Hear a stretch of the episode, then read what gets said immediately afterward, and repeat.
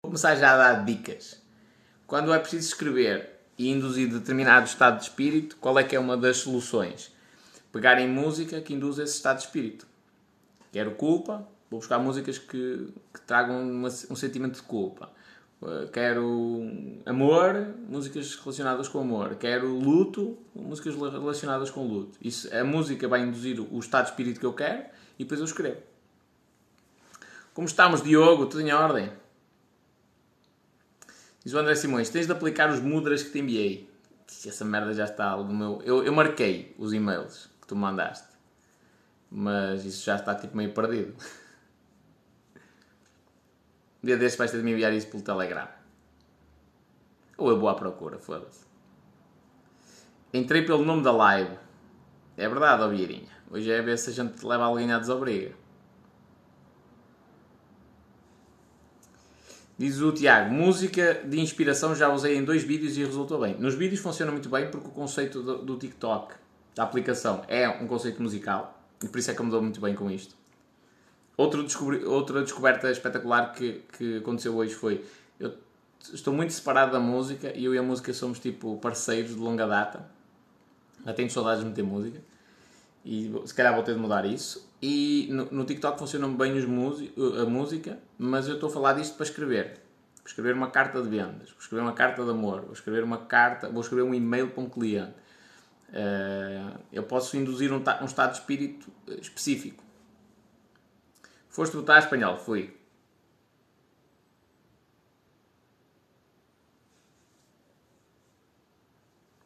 Diz o Diogo, será que me podes elucidar uma coisa? Trade seria uma boa aposta. Companheiro, eu penso, eu olho para o day trade, que é, acho que é isto que tu me estás a perguntar, da seguinte forma: pá, tenho de estar o dia todo a comprar e vender cenas. Não é o que eu quero. Eu quero estar o dia todo sem fazer nada. É, é isto que eu procuro, estás a ver? Não quer dizer que vá acontecer, que eu vá ficar sem fazer nenhum. Aliás, porque eu sou aquele gajo que parece que tem bicho carpinteiro. Não está bem em lado nenhum, quietinho. um, mas eu quero ter essa possibilidade. Se eu quiser parar, tenho a possibilidade de parar. Que é tudo em piloto automático tu, tenho gente dentro das empresas a gerir aquilo de maneira que eu não me tenha de chatear. Uh, é isso que eu procuro. O day trader até pode ganhar dinheiro, mas está lá o dia todo a comprar vender, comprar vender, comprar vender, comprar vender, comprar vender. Para isso trabalhas numa empresa. O risco é menor e, e se fores bom profissional ganhas dinheiro. Olá, amor. Rui, uh, ainda não está para isso. Ainda não, não virei para esse lado ainda e provavelmente nunca vou virar. Como é que é? Terrível Echo Wild. Como está o braço, companheiro? Ana António Jesus. A música para muita gente é o melhor dos estímulos, diz o Tiago Moraes. É verdade.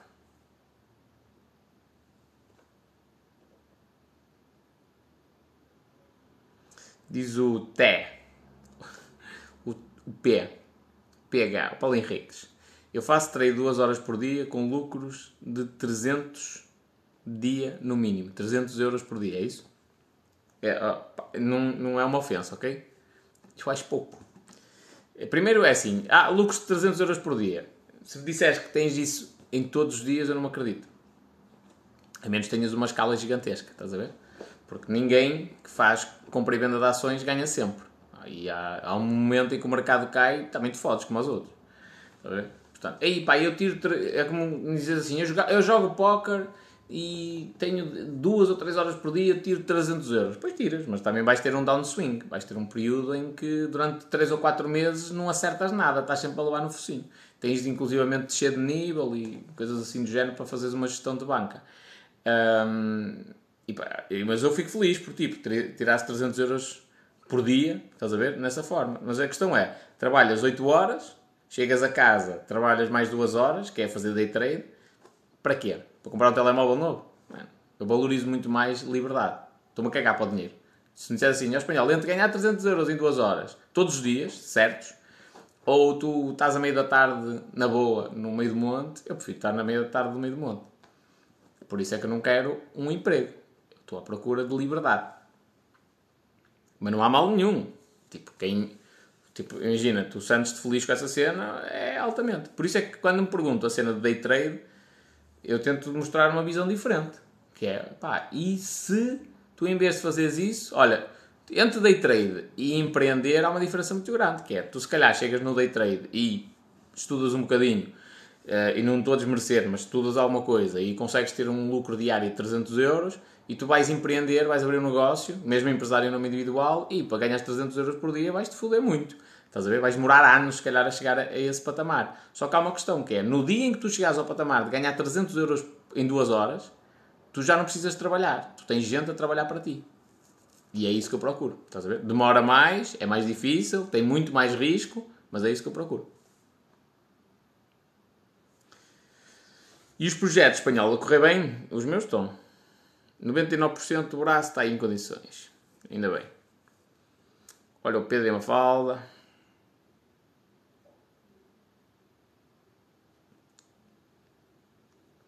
O Filipe aqui a mostrar o seu, a, sua, a sua pobreza mental, que é que bonequinho, achas pouco por ser bonequinho. Enfim.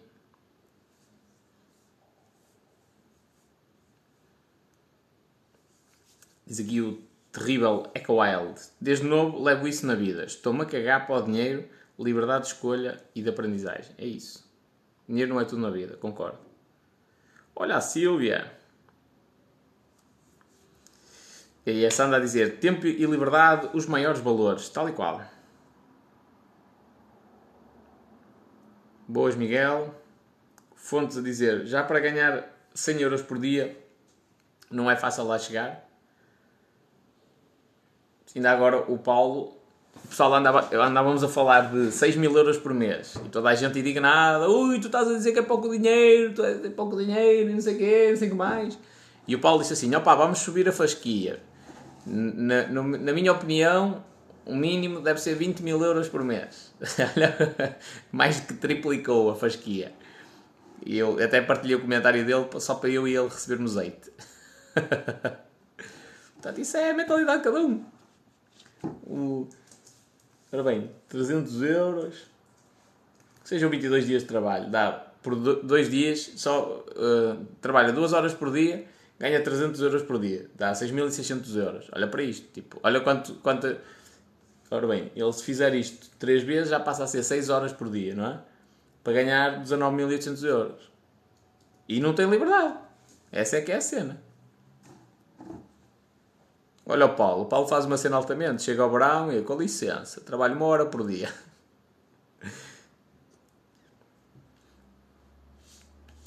Marco Mendes, boas espanhol. Que dicas darias para alguém que quer criar uma marca de roupa? Man, olha, a primeira coisa é das cenas mais, mais concorridas, é o que toda a gente quer, quer fazer. Tens de entrar muito na cabeça das pessoas para, perceber, para a tua marca se distinguir. É um mercado muito competitivo, vais, ter, vais precisar de dinheiro para, para criar. O que, o que é que eu te recomendo? Foca-te num produto. Faz as coisas para um produto, gera relacionamento nas redes sociais. As redes sociais podem te fazer explodir. Ainda ontem o Pedro partilhou comigo, ele está aqui, o, o caso de um cliente dele que hum, em 5 anos a, a senhora uh, criou a marca e despediu-se do emprego onde estava, criou a marca e já está a fazer desfiles em Nova York. E agora tipo, não consegue dar resposta, está ultra ocupado. Um, em 5 anos, estás a ver? Tipo, é possível? É, mas é um mercado muito competitivo. Tens de ter uma cena que te distinga muito, muito, muito bem.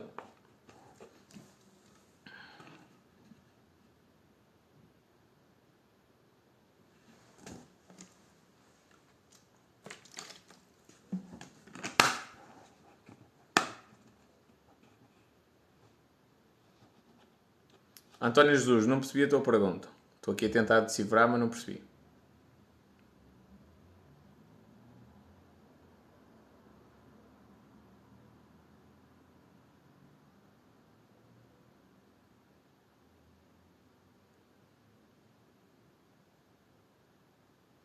Boa espanhol, diz-me um jogador para fazer um edit. Não faço a mínima ideia. Olha o fazendeiro. Grupinhos do WhatsApp falam um bocado, um bocado destes eitas preconceituosos. Esses grupos do WhatsApp é criancice. É, mesmo que sejam mesmo que sejam pessoas que já são adultas, é criancice, única e exclusivamente. É pessoal que, que se junta para, para dizer Ei, vamos dar hate a este gajo e tal. Enfim.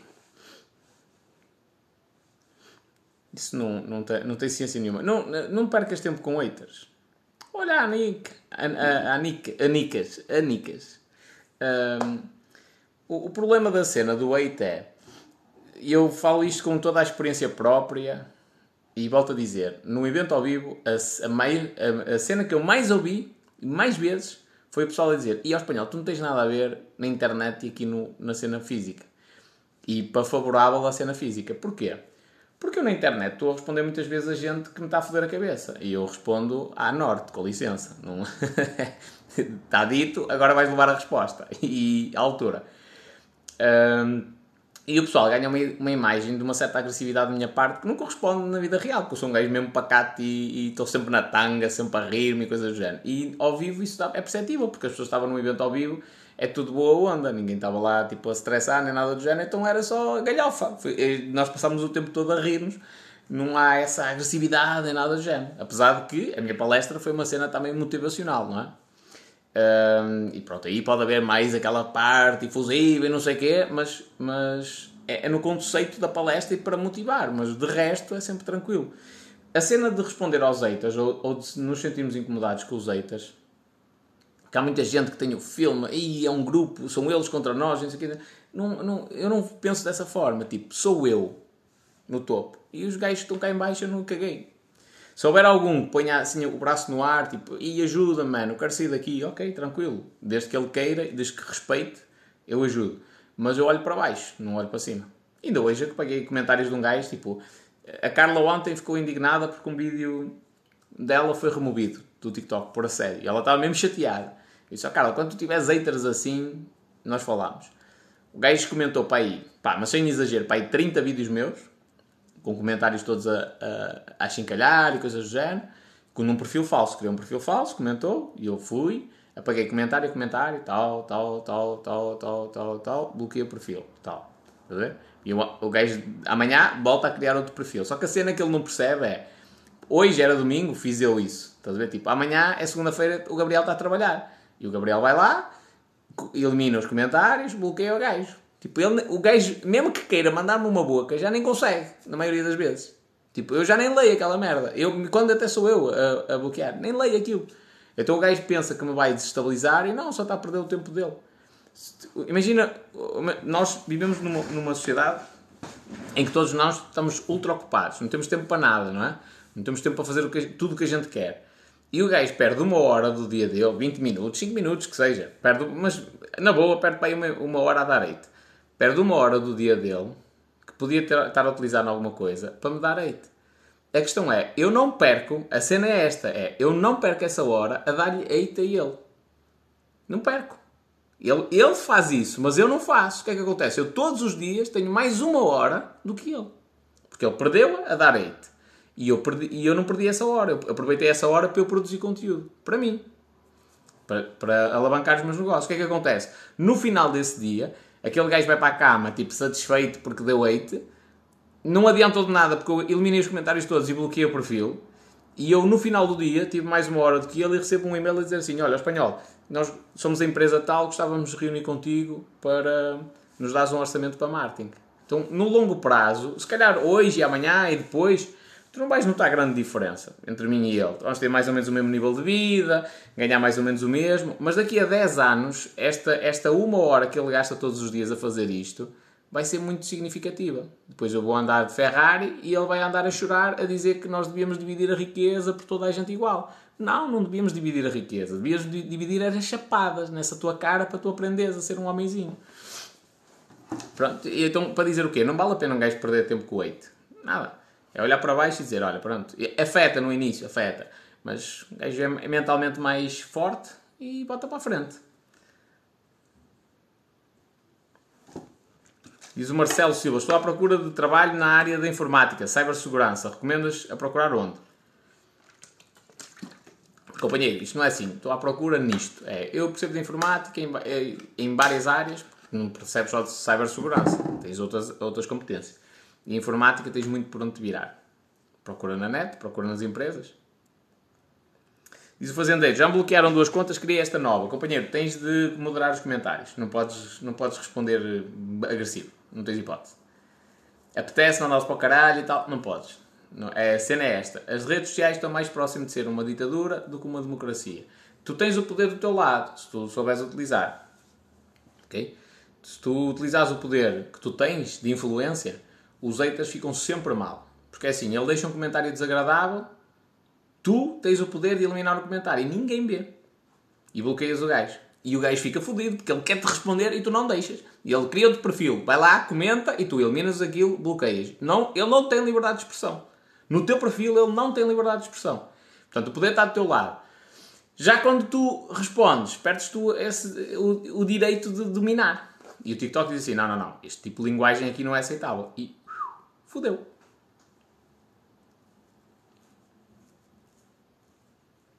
Fodeu completamente. Estás a ver?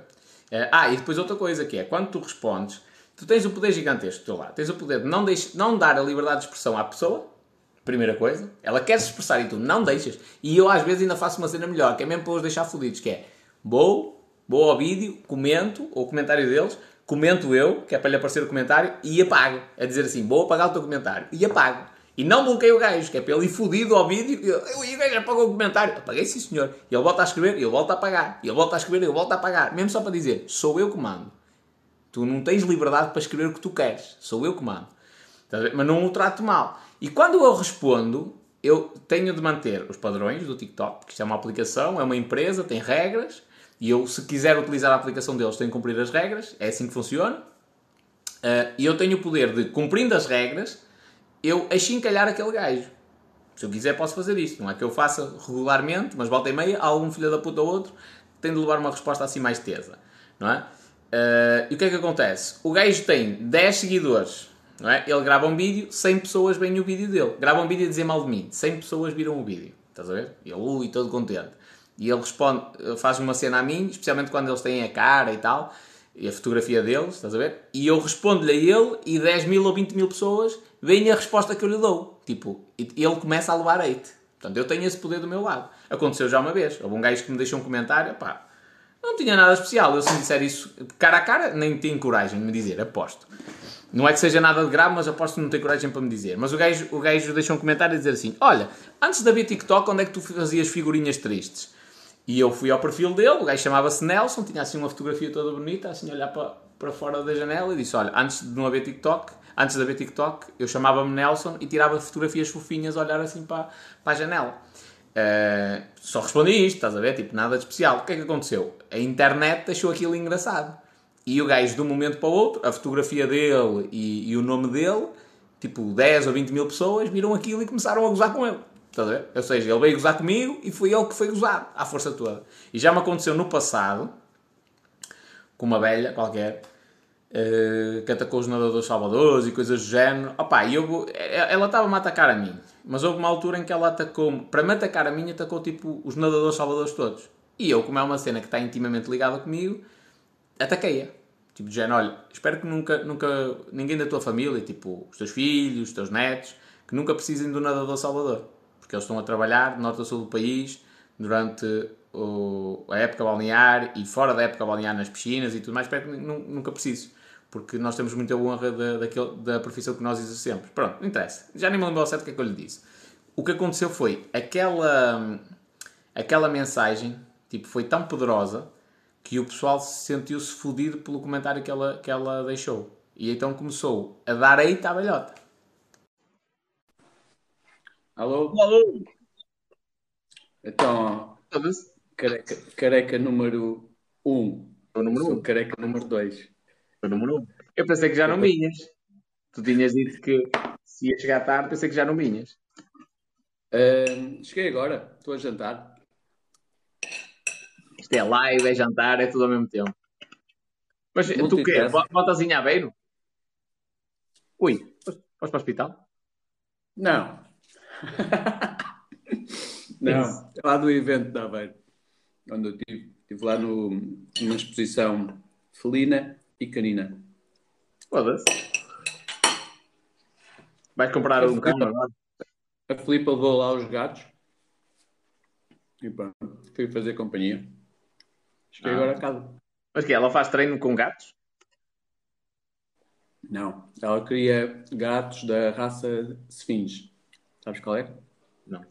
Ra- gatos, gatos que parecem ratos. Que não têm pelo, não é? Espera aí, espera aí que isto parou.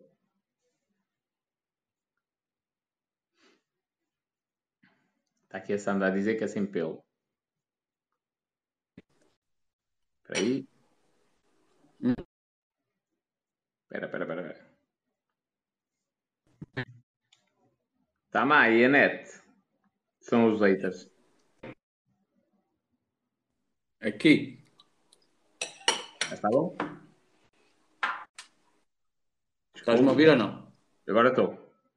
Estava a dizer, a- a Filipa faz criação daqueles, daqueles gatos que é tipo, que não tem pelo, não é? Já. Foste botar?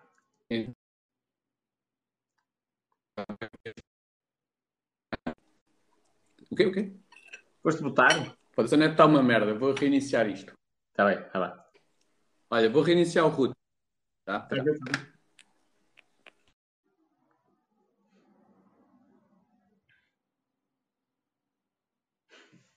Tem aqui um user qualquer a dizer, pessoas que gostam da Casa de Papel têm o QI abaixo da média.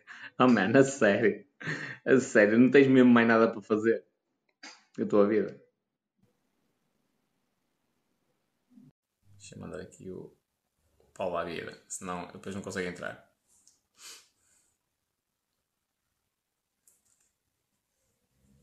Diz aqui o, o Tony. Tony Vitor Silva, é assim? Anthony. Espanhol, tenho intenções de investir. Ah, só que não faço ideia no que é. Tens alguma dica? Pá, eu vou-te dizer a minha linha de pensamento, que é, eu estou a começar a investir. Ah, e são pequenos valores. Eu estou- à procura de uma coisa que seja assimétrica, tenha muito risco, porque se eu perder, são valores pequenos, pá, tipo, a minha vida vai continuar igual, estás a ver? E normalmente só deves investir o dinheiro que estás disposto a perder. Mas, mas não, não é uma coisa que tenha assim grande impacto, grandes montantes. E estou à procura de coisas que tenham um risco maior. E criptomoedas, na minha opinião, é, é uma cena assim. Porque eu também acredito na pertinência da tecnologia, tal como o Paulo, e que isso no longo prazo vai vingar. Então o que é que, é que eu quero dizer com isto? Que é, eu até posso estar a investir pouco, mas assim, esse pouco pode se tornar um- uma coisa considerável.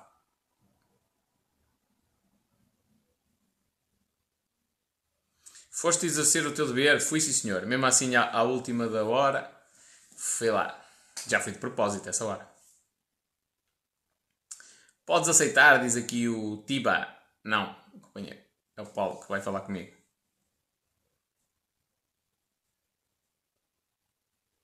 Disciplinar a vida pode nos levar para a mente de um investidor? Não.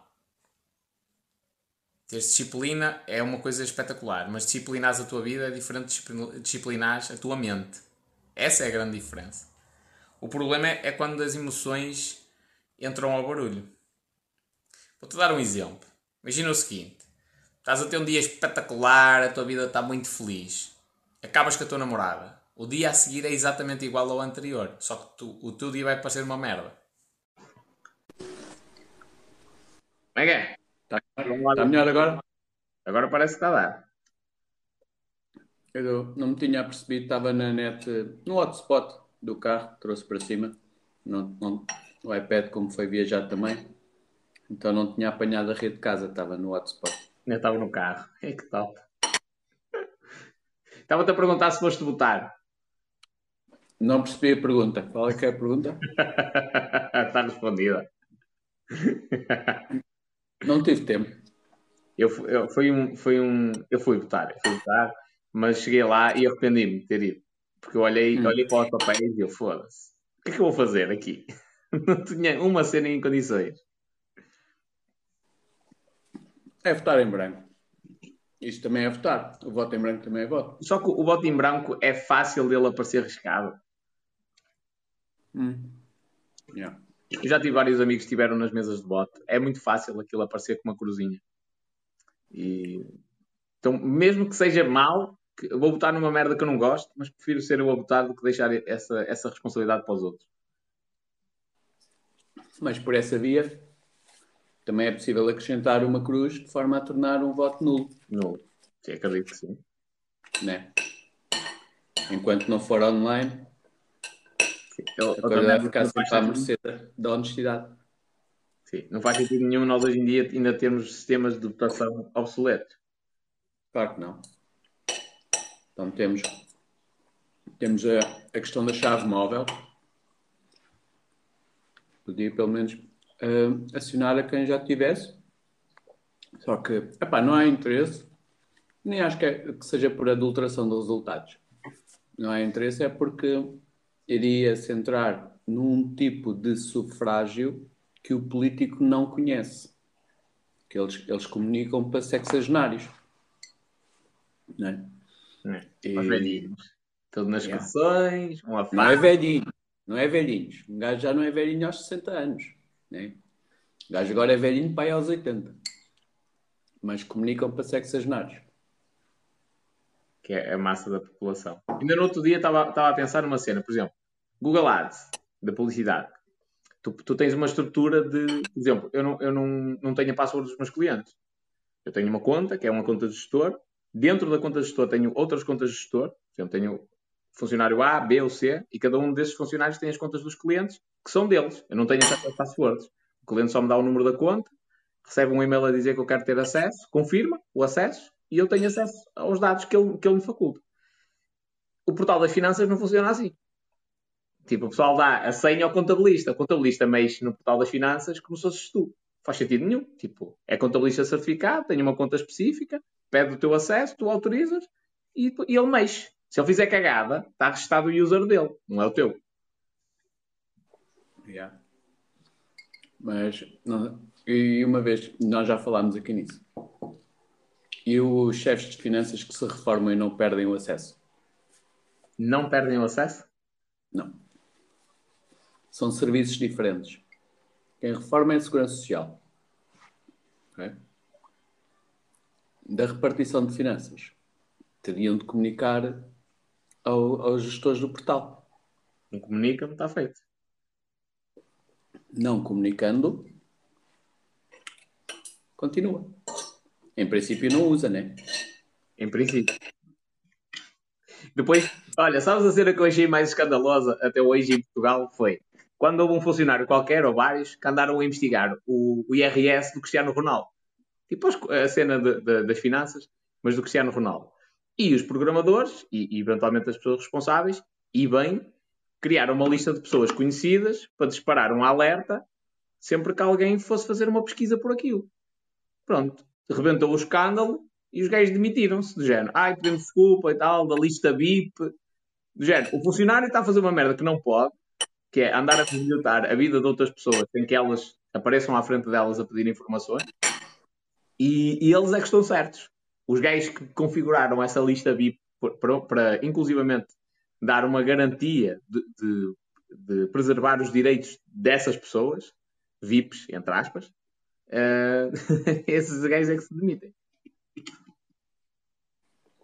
Olha, há bocado entrei em live, estavas tu a falar daquilo que as pessoas escrevem, podem escrever o que quiserem. Aí eu agora eh, decidi não apagar nenhum comentário. E hoje tive aquele que é candidato a comentário data do ano, que é um gajo que comentou num vídeo aí meu, comentou o seguinte. Um, ha ha ha, uh, a tua empresa faliu foi comprada pelos teus pais e até hoje vives à conta do dinheiro da tua mulher. Eu sei isto uh, porque pessoas que te conhecem bem me contaram. Que top! esse pessoal tipo, perde, perde além de não, ter fundamento, esse pessoal perde tempo a tentar encontrar a vida dos outros. Mas atenção, há, há, há, há várias pessoas que sabem mais da minha vida do que eu até. Qualquer dia. Olha, isto tens uma vantagem. Se eventualmente ficares com Alzheimer ou uma cena assim, tens a quem recorrer. Não, aí é que ficava todo fodido, ficava baralhado duas vezes. A minha, realidade, a minha realidade alterada e a realidade dos outros alterada também. Sim. A Não Carla ontem estava Era a fodida. sexta dimensão. Yeah. Ou- Ouviste essa parte? Tipo, a Carla estava fodida porque o TikTok lhe removeu um vídeo. E, e mandou-me um áudio a dizer: Eu vou processar. E o carácio, esquece. Esquece essa cena. Não vale a pena. E eu hoje mandei-lhe prints de um hater meu. Olha, quando tiveres um hater assim, fala comigo. Tipo, imagina 30 vídeos seguidos com 30 comentários do gajo. Criou um perfil, foi, comentou tudo. E eu vou lá, elimino os comentários, bloqueio o gajo. E sempre assim. Epá, mas eu, hum, eu ainda não consegui entender, porque eu vejo mui- muitos vídeos que eu, que eu não gosto. Mas felizmente no TikTok até menos. Gajo às vezes até vê mais isso no Facebook. Pronto. Hum, mas os, os vídeos que eu não gosto, eu faço swipe. Para não chatear ninguém. Não, não há assim. Não há assim nenhum que eu me sinta impelido a comentar, por mais eh, não concordante ou mais sei- justificativo, sei lá, não, não há nada que. Uma, uma- um vídeo que eu não concordo não me apetece eh, de uma pessoa que eu, que eu não respeite. Se for uma pessoa que eu respeito, eu digo, não concordo. Agora, uma pessoa que eu não respeito, e eles, ao chamar-me, eh, como é que é? Aldrabão é normal. Tigrista. Não, vigarista ainda não. Por acaso, esse ainda não. Eu é a vender a banha da cobra. Isso é a cena do dia a dia. Claro. Várias coisas. É verdade. Agora, como estou como estou a pedir dinheiro pelo curso, então agora eu vou a fasquia. Eu- e, olha, foi a primeira merda. Eu, eu devia, desde o início, ter começado a pôr produtos pagos. Andei a, a dar ouro aos porcos, né? Não- há muita gente que consumiu conteúdo indevidamente. Devia ter pago desde o início. Não- é, é lógico que pelas outras pessoas eu, eu tenho muito respeito e, e valeu a pena. Mas por alguns dos haters, não. Andaram a Yeah. ouvir coisas que não mereciam.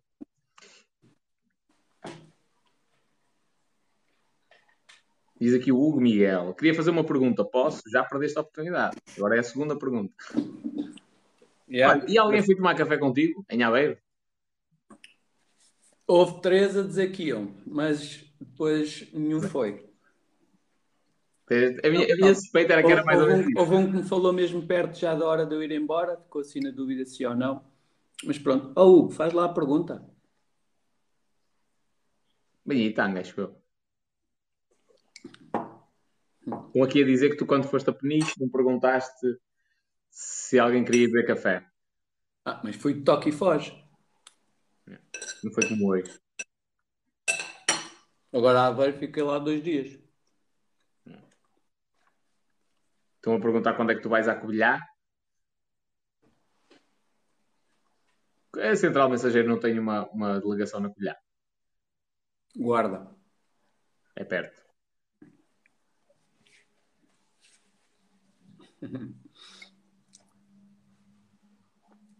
Aqui o Paulo, o Paulo Pinto, olha que dois panões. O que é que são panões? Panões no Norte são dois morcões, tipo dois, dois gajos que não têm, não têm ciência nenhuma. São inteligentes. São meio suficientes. Então, espera está aqui uma pergunta do Tiago. Então, o que contém o teu curso? Quem participou na sua realização? Quem participou? E qual é o preço? Bem, o curso ainda não aconteceu, é, é deste fim de semana a 15. O que é que contém? Vamos abordar. Ai, isto é tão cansativo estar a dizer tudo. Um gajo faz vídeos, mas depois chega aqui e tem de dizer tudo outra vez. mano. Então vá. Estás a ver? Isto aqui é tempo e o tempo é valioso. Mas eu vou fazer mais um esforço, embora seja domingo à noite, e eu decido que não trabalho ao domingo à noite. Vamos abordar vários temas da blockchain. O que é blockchain? Qual a sua pertinência para a sociedade? Porquê que é inevitável a implementação de várias metodologias e estruturas blockchain na sociedade, seja financeira, seja comercial, seja institucional até. E depois vamos explicar como é que se trabalha com algumas exchanges, inclusive como é que, caso queiras investir a longa, pões esse mesmo dinheiro a trabalhar para ti. Através de processos de staking, como o staking puro e simples, ou o pool. Seja, E depois? Só vai aprender na prática fazer as cenas, configurar a MetaMask, configurar. Vai fazer, vai, primeiro há que enquadrar o pessoal no que é blockchain para, para eles perceberem que na sua interpretação e daquilo que se vê na, na, na, na, televisão que não deixa de estar certo, que é que há risco, é que não há tanto risco quanto isso, porque é uma coisa que é essencial, é vital. E, é, e como tal é inevitável para a sociedade. Eu até acho uma cena mais engraçada, que é, se, se reparares bem, hoje em dia, eh, tudo que está ligado a, a criptomoedas já tem um, um layout e um, uma estrutura muito semelhante à banca convencional. Mesmo na questão de, de, instrumentos financeiros mais complexos e tudo mais. E eu acredito que isso veio de pessoal que está dentro do, sistema tradicional. Eles saíram de lá e bota para o outro lado. Não é? Deixa-me aqui esclarecer o Tiago, que ele já está a fazer as perguntas que denunciam o mindset dele. Diz, ou seja, são aconselhamentos para investimentos financeiros. Ó Tiago, se estás à espera que eu assumo que vou dar conselhos financeiros, lamento, mas não posso pela lei. Aliás, a lei protege aqueles conselheiros financeiros do BES. Vai lá, fala com eles. Agora chama-se Novo Banco. Faz ao Novo Banco e diz: Olha, eu, eu quero saber onde é que vou investir. Aconselho-te com eles, porque eles podem. Eu não.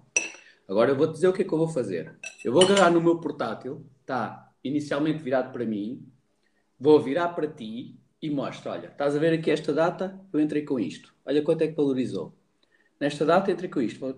Quanto é que valorizou? Vou-te mostrar o que eu fiz. Agora o que tu fizeres, puto, quero lá saber, meu. Até podes comer merda, meu. Eu não faço venda de nenhum conselho financeiro. Eu faço demonstração.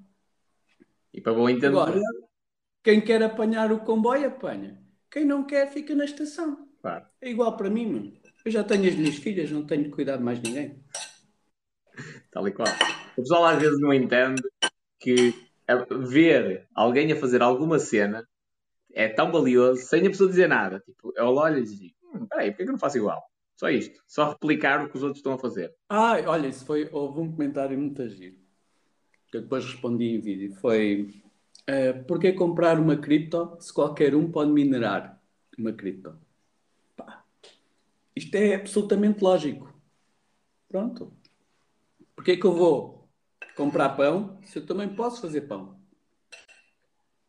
Para que é que eu vou comprar um quadro e pôr aqui atrás se eu posso pintar um quadro? Não fazes mais nada na tua vida? Faço. Não faço mesmo, com o mesmo nível de qualidade. Né? Mas percebe-se logo por ali que nem sabe em que é que consiste e o que é necessário para produzir, minerar uma cripto. Senão estava caladinho. E o custo? Não sabem, não sabem o quê? Como é que vão falar? Para que é que eu vou? Para que é que eu vou comprar um gelado se eu consigo fazer um gelado? Já, yeah, então faz lá um gelado como o, como o Magnum. É. E o custo que vai ter, eventualmente. Atrasados. Epá, mas uh, uh, eu já disse isto em live e não quero ofender nenhum dos presentes, mas eu, eu adoro, por isso é que, é que eu gosto de, de analisar a sociedade. Eu adoro a mediocridade da sociedade. Foda-se. É cada tono. Sabes que eu, é. eu, eu, no início, agora estou a dar a minha espaço de um ano, mais ou menos. Eu no início olhava do género, e pá, eu aprendi algumas cenas que me abriram tipo a mente e eu estava completamente errado e vou dizer às pessoas, tipo, para ajudar o máximo de pessoas que estavam como eu, com a mentalidade errada. E hoje já penso ao contrário, é, não vale a pena. Não vale, os gajos vão ser burros o resto da vida. Por, por, muito que um gajo diga, vão ser burros para o resto da vida. Porque tem de dar nas vistas e tem de comprar coisas para dar nas vistas e não vale muito a pena. É, pá, quer, quer mudar, é. está à procura de, de, mudança, tudo bem, vale a pena perder o latim e, e, falar com essas pessoas porque elas realmente estão predispostas a isso. Não quer, anda mesmo. Vai lá para as escolas, tudo. Sabes, sabes o que é que eu vou comer agora? O quê? Grelos. a tirar print. Laiana comer grelo. Olha, o, o Tiago está aqui. Olá, Mário. Olá, Sérgio. O Tiago está aqui a fazer mais perguntas, então posso perguntar quais são, por alto, as moedas quais tens investimento? Podes. É, conversa todas as lives, o que é que se há de fazer? Quero saber o que é que tu investes. Eu te, olha, eu no outro dia. Bitcoin, deixa-me dizer, deixa lá responder ao rapaz. O rapaz está aqui, porque a bocado começa a refilar que não nos respondem, né? deve ser filho único também. Aqueles que... não, não, não sei se tu és, Tiago, estou só a dizer, aqueles que ficam chateados por o pessoal não responder, eu acho que são filhos únicos, porque acham que entram numa live que está partilhada na comunidade da internet, né? E depois um gajo tem de responder a eles. Logo. Logo. E prontamente. É o síndrome do filho único. Mas vá lá. Ai, Bitcoin, Ethereum, Matic, Polkadot, Cardano, uh, FetchAI, uh, Government não sei do que, que eu estava vindo impingiu essa. Tenho também o OS, que é da Ultra. Tenho também BNBs.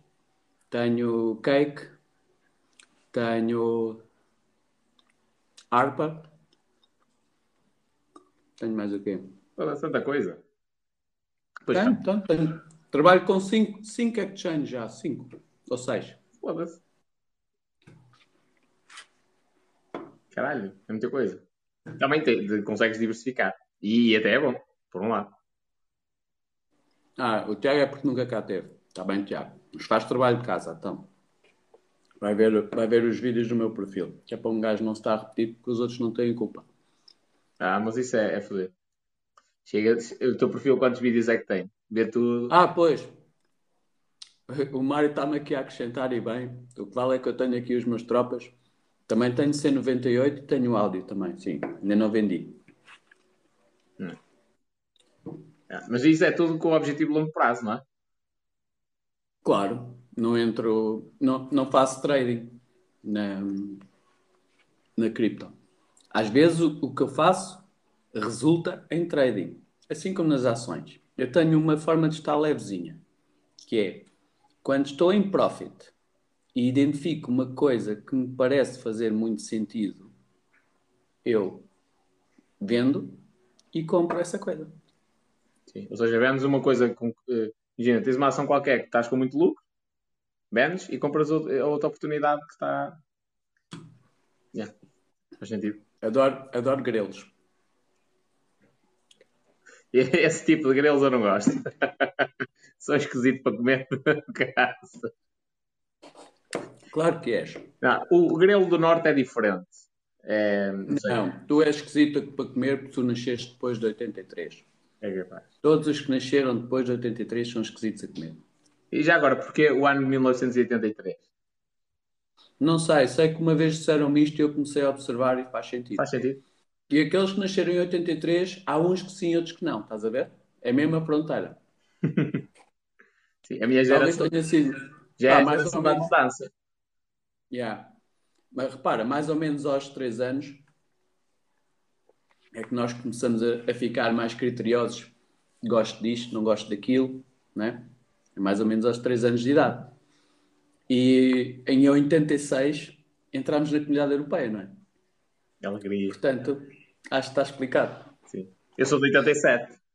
Portanto, foi 3 anos, era quando eu tinha, nos, nos anos 90.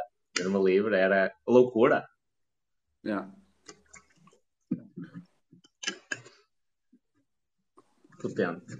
Eu hoje ia fazer uma live que era, uh, não sabia se tu vinhas, que era Vamos à Desobriga.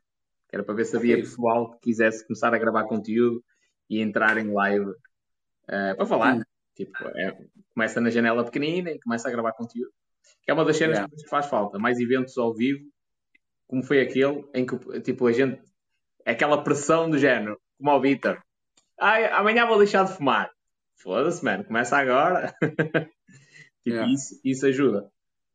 Pelo menos foi, foi a cena que eu, que eu me apercebi. Yeah. Era que o Tiago continua aqui a perguntar se algum de vocês tem investimentos físicos, como imobiliário ou algo do género. Ó oh, Tiago, eu sou aquele cromo Ou não, porque segundo aí um gajo que diz que conhece alguém que me conhece bem, é tudo mentira. Mas uh, é só para um gajo se rir um bocadinho. Sou aquele cromo que tem empresas, três neste momento, imóveis. Portanto, nas empresas também eu diversifico nos investimentos dentro da diversificação, dentro do setor. Ou seja, empresas tenho vários tipos. Uh, imóveis tenho vários tipos de comércio, habitação, habitação residencial, habitação Airbnb. Uh, tenho uh, depois investimentos em ações, também igual, diversificado até mais não, né? em vários setores. E dentro dos setores, portanto, New Tech, também diversifico dentro do New Tech, não é só uma coisa. Vai de nanotecnologia até biotecnologia até EV. Portanto, é é o que tu quiseres. Por isso é que eu, eu falo de boca cheia e o pessoal todo, ah, este gajo tem mania. Pois tenho, tenho mania e tenho experiência. É fedido, que não é E o assim. resultado? Experiência. Ah, os resultados é mentira. Os resultados é porque meu- os meus pais compraram a empresa quando faliu e vivo à conta do dinheiro da minha mulher. Nem sei quem é ela, mas pronto. Olha, o- aqui o Ricardo está a Posso, perguntar. posso, posso, no entanto, dizer que há aí. Epá, não vou dizer aqui ao vivo, mas pronto. É. Ó, posso garantir que não sou eu que vivo à conta das minhas mulheres. Vá. Diga assim pela negativa. É um bom entendedor. O Ricardo está aqui a, a perguntar o seguinte: quanto é que custa o curso? E se eu não compreender nada de investimentos, este curso é para mim? Deixa eu ver se eu sei responder para tu não te chatear. O curso custa 500 euros ou um BNB. E se não percebes nada de investimentos, é para ti. Porque vais entender o, o porquê da blockchain, de- de- da tecnologia em si. É. O curso, o curso está, está limitado a 10 participantes e é para nível 0 e nível 1. Ou seja, quem está a começar. Yeah. Se não souber. Olha, o que eu me lembrei agora. Ahm, lá no evento estava um quiosque da, da Unibanco. Em aberto. Sim, em Aveiro estava um quiosque da Unibanco a abordar para o pessoal. Queria fazer um, um abrir conta lá no, no Wins, Wins Bank e pronto, fazer o, o cartão. Ontem foi uma abordagem de um gajo e eu disse logo, está a falar com a pessoa errada. E ele, porquê? Porque eu, onde eu pago, onde eu ponho o meu dinheiro, pagam-me para ter lá o dinheiro. Não sou eu que vou pagar para ter dinheiro num sítio. E ele, ah, é? Como é, que faz, como é que faz isso? E eu, numa palavra, criptomoeda. E ele, ah, pronto, mas está-se a dar bem? E eu, o suficiente para dizer que está a falar com a pessoa errada. Estávamos ali em loop. E ele, ah, isto, mas isto dá para todos. Isto dá para todos, isso é o quê? Eu perguntei, isto dá para todos é o quê? Isto está a dar para si? Tá? É um trabalho. Era É um trabalho. Então, você está você tá a trocar horas por dinheiro, que é justo, é normal, mas tá, faz investimentos nesse banco, que é compra ações dele.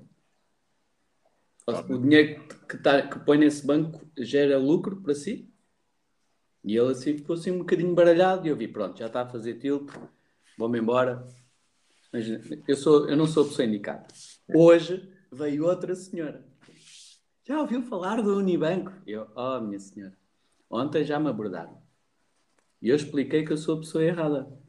E ela, porquê? Então, olha, para não me demorar mais em explicações, ontem eu prolonguei-me um bocadinho na, na explicação e o seu colega já ficou assim a olhar para o vazio. Então vou dizer só numa palavra: criptomoeda.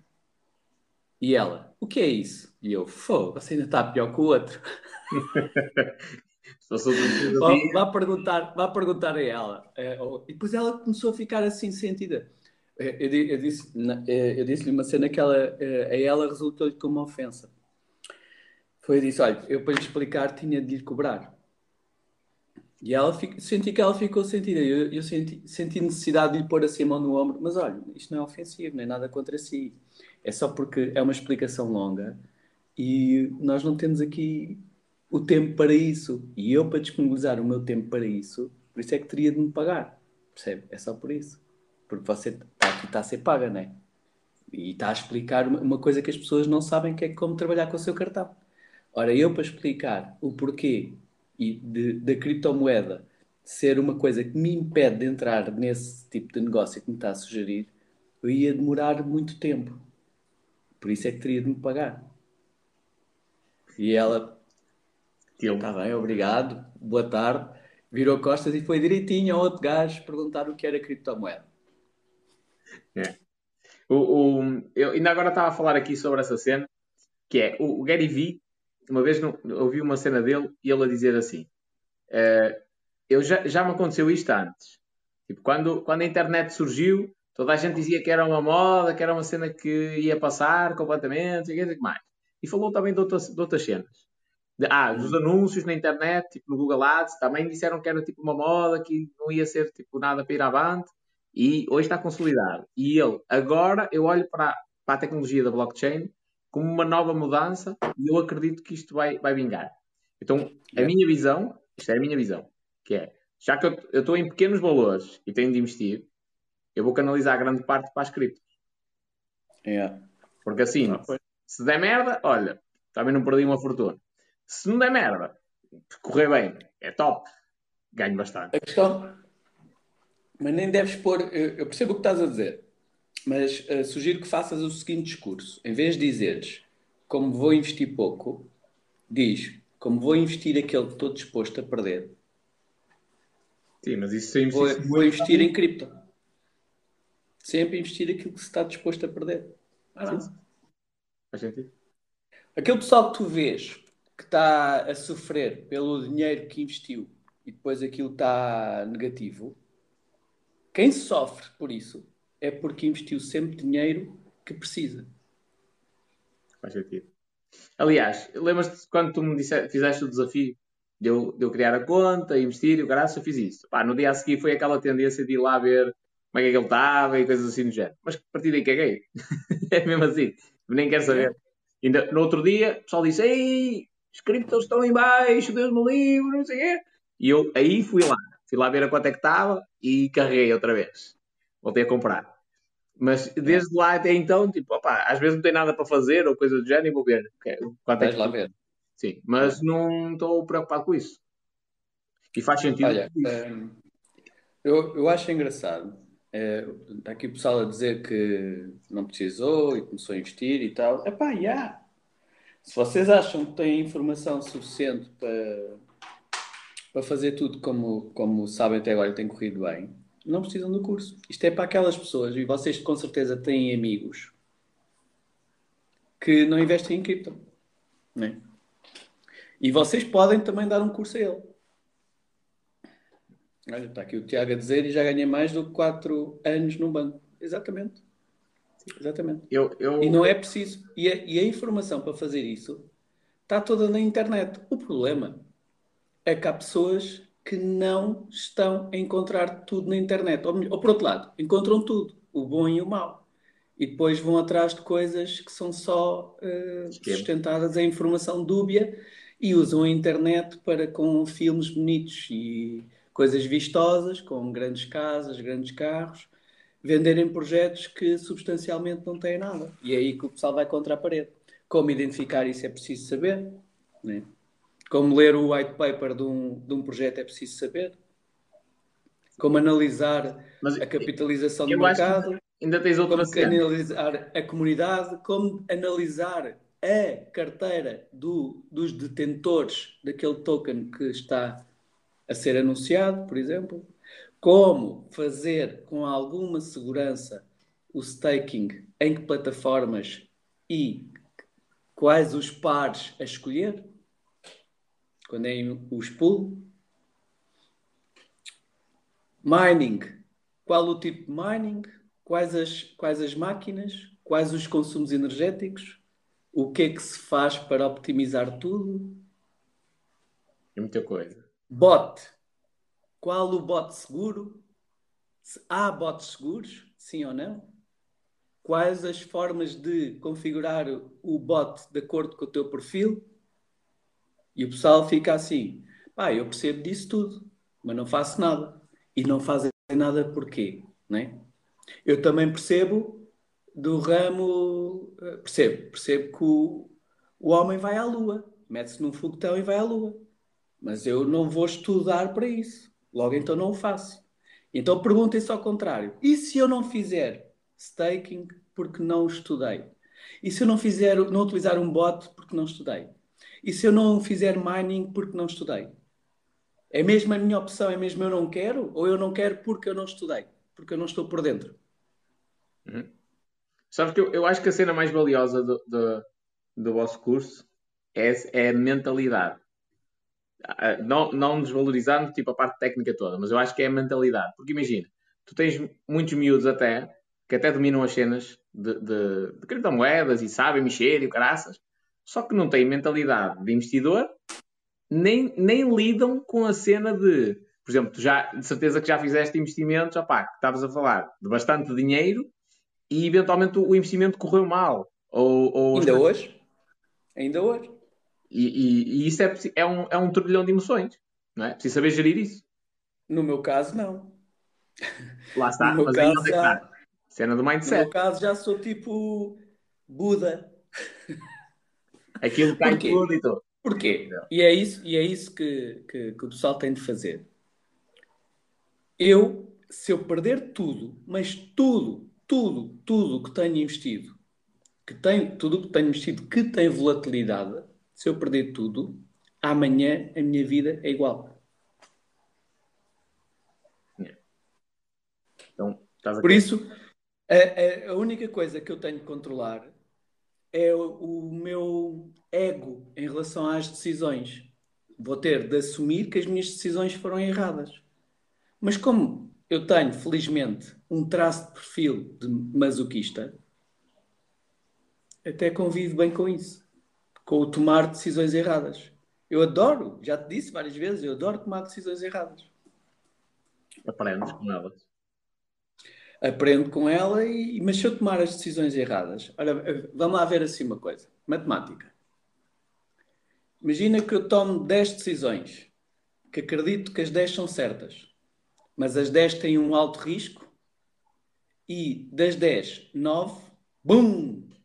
E uma até deu certo. Ok?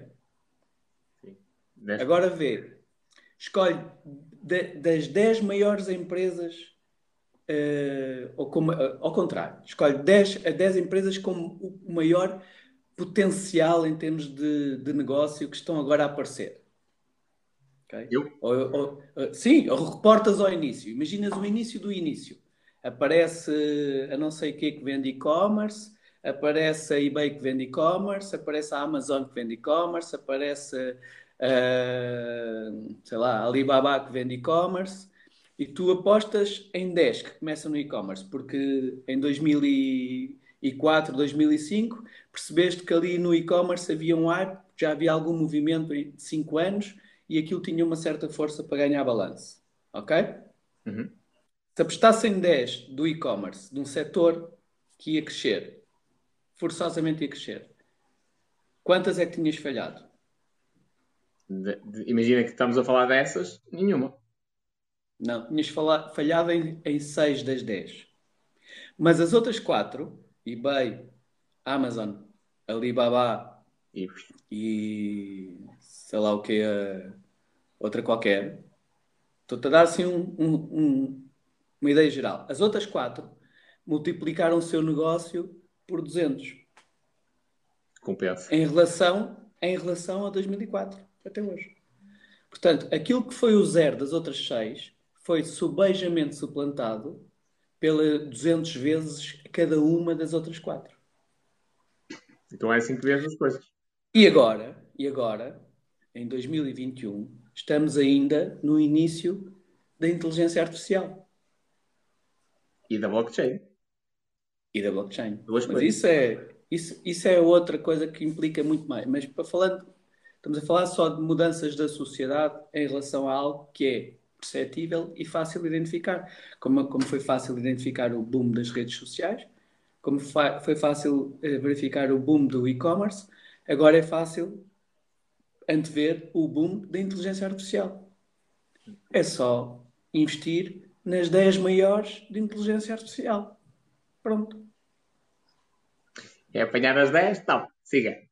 Vai falhar em 6, mas as Se 4. eu, se eu pegar em mil euros e comprar 100 euros da ação de cada uma destas 10, mais que estejam na inteligência artificial, eu daqui a 20 anos vou ter 600 euros de perda e os outros 400 euros que eu investi nas outras 4 que vingaram vão valer se calhar 2 milhões. Foda-se, bem visto? Bem visto? Isso é, também é questão do tempo. É por isso é que eu digo que a cena mais importante do curso até é mindset. É, e, e estás a ver? Imagina, um gajo estar ao teu lado, imagina que há uma quebra nas criptos, lá estás a, a explicar as cenas e de um momento para o outro cai tipo 50%. A, a, a reação, a tua reação à, à, à quebra. Porque tu tens pessoal que investe 100 euros e até se borra. Tipo, e agora? Isto baixou 30% e agora? Baixou 15%. Está a ver? E, e- então a mentalidade, assumir tipo, a mesma mentalidade e pensar da, mesma maneira que outros gajos que já investem, eu acho que é a cena mais valiosa. Yeah. Eh, eu, eu ultimamente tenho estado contente. Aqui aqui, eu quis reescrever a mensagem, mas está-me aqui o Harcase a perguntar se estive na Feira dos Gatos. Sim. No invest- nenhum investimento no ramo da cortiça, não. Já tive, mas já não tenho. Já não dá. Mas pronto, eh, o, o- eu andava triste e comentei contigo que andava triste porque isto andava tanto em altas que eu não conseguia comprar nada. Não podia. Resumia-me a novos projetos que iam aparecendo, aqui com uma dica ou outra do, do Tavino, mas, mas pronto, não, não comprava nada. Não é que de repente as, as, as criptomoedas baixam todas, assim de repente, primeiro com as notícias do Evergrande, depois a notícia da China que diz outra vez, desde 2013 está a dizer isto, ia proibir, proibimos o Bitcoin, proíbem, pronto, e toda a gente, uh, vamos vender que a China proibiu, como se a China mandasse alguma coisa nisto, né? Eh, Manda, mas não é na, não é na, na blockchain, manda lá na, na- pronto, manda nos americanos, por exemplo, mas isso é outra conversa. E então tudo cai, dá oportunidades para comprar. Eu recebo os alertas a dizer assim: moeda tal baixou 10%. A maior parte do pessoal fica triste. E pessoal que até anda nisto há muito tempo, há mais tempo que eu, ficam tristes. Ficam tristes. Eu Compra. baixou 10%. Compro. É que nem, não compro aquela. Compro uma qualquer.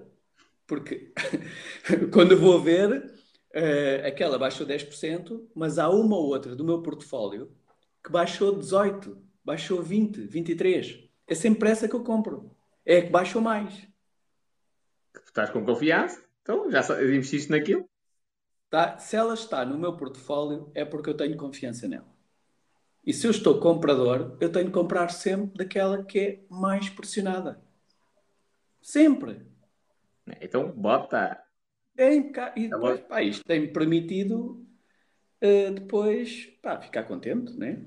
Ainda, ainda hoje, de manhã, foi dia de ir às compras. Estava a ir para o carro, estás a ver? Saí da casa do meu amigo lá em Aveiro que eu costumo ficar. Estava a ir para o carro com, com a mala, mas tinha uma mão livre, a outra mão ia no telemóvel e pumba, já comprei. Já está. Sim. Porque recebi um alerta desses. E depois, depois olhas outra vez para, para a cena. Agora tens o bot, não é?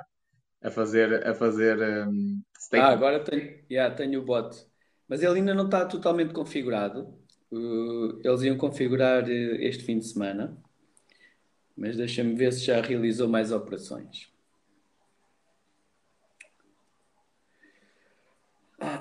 Viste o vídeo que eu te enviei para o TikTok?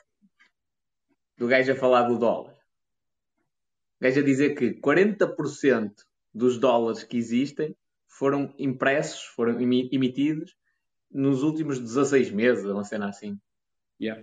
Foda-se, que cena. Que comida da cabeça, que é de género. Tipo, a maioria do dinheiro que existe, não é a maioria, mas 40% do dinheiro que está aí em circulação em dólares foi emitido no- nos últimos tempos. E que é uma coisa, lá está, novamente, não tem nenhuma correlação E com a porquê riqueza do país. Porquê que será? É para é é mostrar às pessoas tipo, que há abundância.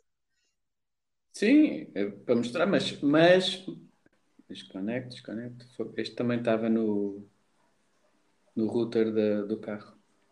Tá, eventualmente. Ah, não, mas porquê que será? Porquê que será que eles imprimiram tanto dólares? É para, eh, para hum, camuflar aí para a inflação. Exatamente. É? Sim, então até agora mais... tenho até agora tenho 80 com, com uma alocação de 2K. Tenho desde quinta-feira até agora uh, realizados no cerca de 90, 90 dólares. Sem fazer nada. Sem fazer nada. É um bot. Ou seja, isto até no futuro, olha, olha a evolução. Imagina as plataformas DeFi a funcionarem todas com bots. Mas, mas, mas, mas atenção, isto é fraco. Não é nenhum resultado por aí além. Porquê? Porque eu fiz isto na quinta-feira. Para testar. O que eu aloquei, o que eu aloquei não foi 2K, foi um pouco mais. Não vou dizer aqui, mas tu tens uma ideia, não é? Uh, o que ele configurou e disponível para já eu ver como é que aquilo trabalha foi da carteira que eu coloquei, ele pôs já indexados a trabalhar 2K. Porquê? Porque com o volume que eu entrei, fazia sentido eles olharem para aquilo com mais amor e carinho e porem uma coisa mais objetivada com o meu perfil de investidor e dentro daquilo que eu tinha. Por isso, daqui a uma semana, ou aliás, melhor, daqui a duas semanas, no curso, já estou em posição de dar uma, uma real uh, valia da minha carteira. Com do bot mais pesado, o bot do bot da minha carteira. Yeah. Tesos. Sabes que eu acho que por parte das, das, dos investidores, aqueles grandes investidores são muito conhecidos e muito mediáticos e caras, eu acho que muitos deles, especialmente os que não defendem a blockchain e as criptomoedas, têm grandes investimentos aí, precisamente aí. Tem grande parte do portfólio alocado uh, a criptomoedas, mas depois vem a público, porquê? Eh, dizer que não, porque, na minha opinião, eu acho que eles estão tão ligados ao sistema convencional que também dependem dele. Então têm de, de certa forma proteger o sistema convencional. Mas eles não são é. burros nenhums. Eles começam a olhar e espera aí. Não, atenção. Os, o, as baleias que estão na cripto, eles não estão só na cripto. Está em todo okay. lado. Se eles, se, eles uh, se expuserem. Olha lá, vamos lá ver uma coisa. As, as, baleias a comprar cripto, eles nem sequer compram através de exchange. Eles, eles reúnem no escritório da exchange e fazem o acordo lá diretamente. E vem um técnico lá, um senior IT. Olha, fizemos este acordo aqui com a Sua Excelência, blá blá blá. Portanto, é para passar esta quantia para este endereço físico e aquilo fica só registado na blockchain interna da exchange, mais nada. Então nem, nem sequer compram menores. Não, aquilo vai, aquilo, aquilo aquilo é feito, não é feito na sombra, porque há, há todo o registro, mas é feito muito mais diretamente de qualquer um de nós. E, e mantém-se assim toda a confidencialidade. Só, só, só se diz aqueles que, por alguma razão, como ela, que vai para, para, o, para o Twitter dizer. Esse o resto, nem sabes. E eles, e, eles não, e eles não dizem porquê. Porque eles têm muito de outros ativos. E eles sabem a sua influência. Então imagina que 10 baleias assumem que têm, sei lá, 20, 30, 40, 50% do seu portfólio de investimento em criptomoeda. Vai tudo para que, é que, que é que ia acontecer aos restantes ativos deles? Baixar. Percebes? Pois. E eles têm de, eles têm de fazer pela vida. É. Não entornou que já estava vazio. Imagina o, o Warren Buffett, por exemplo, dizer que vendeu ações da Apple para comprar Bitcoin o resto das ações que ele tinha, eventualmente desciam, não é? Porque toda a gente ia vender. Não, se, é, são mercados, não são mercados competidores, porque servem questões diferentes, mas são mercados uh, onde um investidor pode escolher, pode optar por divergir capital, né? Eu próprio estou a divergir capital para a criptomoeda. Eu até há bem pouco tempo tinha 10% em cripto, 90% em bolsa. Hoje em dia já tenho cerca de 18% em cripto e 82% em bolsa. Mas o sentido a acontecer é cada vez mais para cripto. Não sei até onde é que vou em cripto, mas até, ao próximo, até ao fim do próximo ano devo divergir uh, até 20% ou até 30% da, da, da bolsa para cripto. Sim. E estamos a falar de quantias consideráveis. Agora imagina, mesmo, mesmo uh, gajos que geram, uh, ou melhor, que fazem a gestão de grandes fundos e coisas do género, imagina se eles conseguem divergir esses montantes para criptomoeda. Que puta! Yeah. Por isso é que eu acho que as criptos estão-se a tornar, e isto é a altura certa para começar a aprender, também, na minha opinião. Aliás, eu já disse ao Tabino, agora estou a terminar um livro que tem, está relacionado com questões de marketing, mas a partir daqui é blockchain. É onde eu vou centrar. Não só para a questão de marketing, mas porque eu acredito que é realmente uma coisa onde eu tenho que tirar vantagem já. É a altura certa para aprender, porque os instrumentos financeiros que existem nas plataformas DeFi já têm complexidade, mas ainda se calhar não têm a complexidade dos grandes sistemas financeiros que estão implementados há muitos anos. É? Apesar de que eu acho que eles já estão muito semelhantes. E, portanto, é a altura certa para estudar, porque senão daqui para, para a frente é tipo, tens de tirar uma licenciatura e ser, e ser e um curso qualquer da CMBM para poderes fazer trading sozinho. Não, mas isso também, é, as próprias estruturas de blockchain vão, vão evoluir, vão se adaptar. Mais simples. Vamos, vamos sim, vamos chegar ao, ao ponto de, de, para fazer um smart contract, será com drag and drop e assinalar, assinalar piscos. Uhum. Percebes? Faz sentido, faz sentido. Não, não, não é necessário código, não é necessário uma plataforma que antecipe ao nível que está a antecipar hoje. Vai ser mesmo drag and drop, selecionar piscos, acrescentar uma informação que, que o IA já vai transformar em código, ou melhor, até ditares, ditas, e o IA transforma em código. Top. Estas ferramentas já, estão, já existem, não é nada do outro, não estou a dizer nada, não é nada da era espacial, é algo bem terreno, bem terreno, já, hoje. A inteligência artificial está. Aliás, eu não sei se contei isto numa live. Eu estive a falar com um gajo que está ligado tipo, ao sistema bancário tradicional. E o gajo disse que uma vez esteve a falar com um gajo qualquer também, do Parlamento Europeu, que já se fala há muitos anos, de, de criar um, um, subsídio tipo de desemprego, mas mundial. Um, tipo uma bolsa, digamos assim. Porquê? Porque a inteligência artificial vai avançar a uma velocidade tão grande que a probabilidade de, daqueles empregos de baixa instrução desaparecerem e, e, as pessoas não conseguirem se adaptar logo é, é, tão grande que tem de haver uma alternativa tipo de, a nível mundial para, para essa situação. Acho que é, é, uma coisa que a sociedade tem, tem feito muito bem, aliás, é, tem feito mais que bem, porque acabam por esgotar a, a subserviência, a subserviência não, a, não é um termo bem aplicado, a resposta à necessidade tem sido muito boa. Resposta à necessidade. Isto quer dizer o quê? Eu acredito que havendo necessidade de empregar pessoas que não têm qualificações, vai, vai haver resposta para isso, vai-se criar. Uhum. Percebes? Porque a, a, sociedade de consumo depende de todos a consumirem. Entendes? Certo. Portanto, isso vai adaptar-se. Pode sei. não ser tão rápido quanto desejaríamos, mas vai acontecer. Por, sim, eu acho que isto, eu acho que isto acontece porquê? Porque eu, e aí vamos entrar numa conversa que eu não quero chamar nomes, senão começam aí os haters todos outra vez.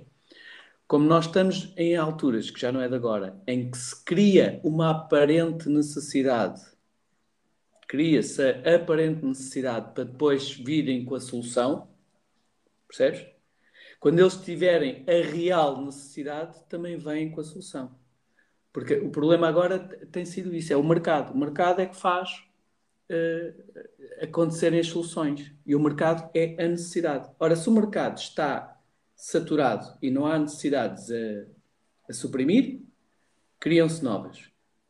Com o IA vão surgir novas já não criadas, eh, pelo menos de invenção, né? vão, vão ser naturais pelo, por via do IA, e então vai haver oportunidade para solucionar essas De, necessidades. Deixa eu ver se eu consigo dar um exemplo assim hipotético, um cenário que não, nunca existiu, acredito eu. Imagina que, por exemplo, há uma doença qualquer que não existe, não é? Cria-se a necessidade, por exemplo, de uma vacina. É um tipo de, de, É mais ou menos as coisas que estás a dizer. Tipo, há uma doença que não existe, criou-se a, a necessidade de uma vacina. Pois a vacina existe e o mercado consome. Portanto, estamos a falar deste tipo de necessidades no futuro acontecerem com muita regularidade, yeah. não é? Yeah. Cria-se a necessidade de algo. Sim. E agora, agora o, ou seja, para já vai ter de haver uma mudança muito grande a nível estrutural, até. Havendo uma mudança a nível estrutural, o pessoal sem qualificações vai ser necessário, mais que não seja, para limpar o, o, o material de obra. O material de obra. Faz sentido. As, as, nossas casas, as nossas casas vão mudar. Percebes? As nossas casas de banho vão mudar. A maneira que estás a falar da maneira como está estruturado, a tecnologia que tem, não é? O que vem aí. Sim, também acredito. Vem aí. Aliás, o, o, a, estratégia, a estratégia de um, comunicação através do medo e com a tua saúde é uh, o principal uh, catalisador de consumo sem análise. Eu vou-te dar um exemplo. Vou-te dar um exemplo. Morre um ente familiar. Okay? Morre uma pessoa da família, a família vai tratar do funeral. Tens conhecimento se as famílias vão contactar 3, 4, 5 funerárias para verem que têm melhores condições? Não, para não. Então gastam dinheiro sem questionar. Faz sentido. E aí, e aí, nem, e aí e atenção, e aí nem sequer é o medo. É a emoção, é o luto, é a facilidade. É a emoção, é o demarcarem-se de um juízo perante uma coisa porque é até deselegante, não é? Então agora vamos olhar a despesas a isto. E o gajo, e o gajo eu, eu, eu trabalhei com, vendi a vários, a vários, a várias agências uh, funerárias. E os gajos depois também são burros. Olha, e as pagelas, quero as pagelas com aquelas, aquelas cenas pequeninas, com a fotografia e tal. Olha, mas se calhar até é melhor ser um cartão impresso, tipo, um, tipo como se fosse um cartão multibanco impresso, que era, era a última moda na altura. Uh, pronto, e as pessoas dizem, pá, eu gostava tanto daquela pessoa isto, isto tem um paralelo até com o imobiliário. O imobiliário também tem muito esta cena, que é o, a pessoa atribui o valor do imóvel com base na emoção. Que é, isto, o imóvel era dos meus pais, eu gostava muito dos meus pais, vou carregar no preço. Ou o contrário, este imóvel era dos meus pais, como nunca me custou a, a, a pagar, o que me vão dar por ele já é tudo, é tudo lucro, caguei. É. Tenha de ser rápido, para gerar dinheiro rápido. É. Exatamente, exatamente. Eh, sabes que uma das cenas que me tem deixado a pensar é precisamente essa questão da emoção. Tipo, em tudo, em tudo, seja nos negócios, seja na parte dos investimentos, o, a, a, disciplina é importante, mas o controle da emoção acho que é a cena primordial. A maioria deve falhar por causa dessa merda. Muito. O, o mais importante de tudo, podem crer, que é o pensamento. O é pensamento. O pensamento toma conta de tudo pensamento faz com que uh, o, pensamento condiciona toda a tua vida. A vida de cada um. O, o pensamento de cada um. escrever um, um livro. E estou a escrever aqui uma ideia, inclusive. Estou um, com a ideia de escrever um livro. Um livro tipo que tu a leres, aquilo obriga-te a pensar. O objetivo não é mais nada. É, são exemplos de coisas tão inusitadas e tão diferentes que obriga a pensar. Tipo, o pessoal chegar assim no final e foda-se. Olha, quando tu disseste isso, eu, eu, eu até acho, acho que é uma boa ideia. Mas fazia um livro só com perguntas. Para obrigar a pensar. Mas o pessoal não vai. Lê as perguntas. Geralmente o pessoal que uh, lê livros procura ou entreter-se, ou procura informação, ou procura conhecimento. Normalmente procura respostas. Pois, é, isso acaba tudo por ser respostas. Agora imagina um livro que só traz perguntas.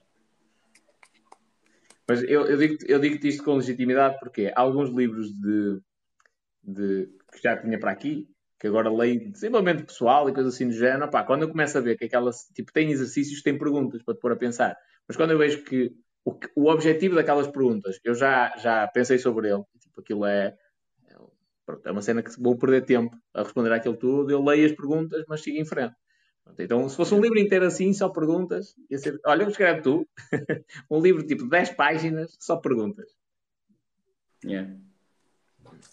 Mas, mas, mas é, é, aliás, eu hoje ia-te mandar um áudio, que é, como é que nós podemos, iria-te mandar, mas depois, eu falo com ele mais tarde, uh, como é que a gente pode incentivar a, a, a, nova geração, isto a propósito da, live que tu fizeste com o Guilherme, e o rapaz também entrou na minha live, e eu achei que ele tem, tipo, tem garra, e eu, tipo, está a começar a ver coisas bem cedo.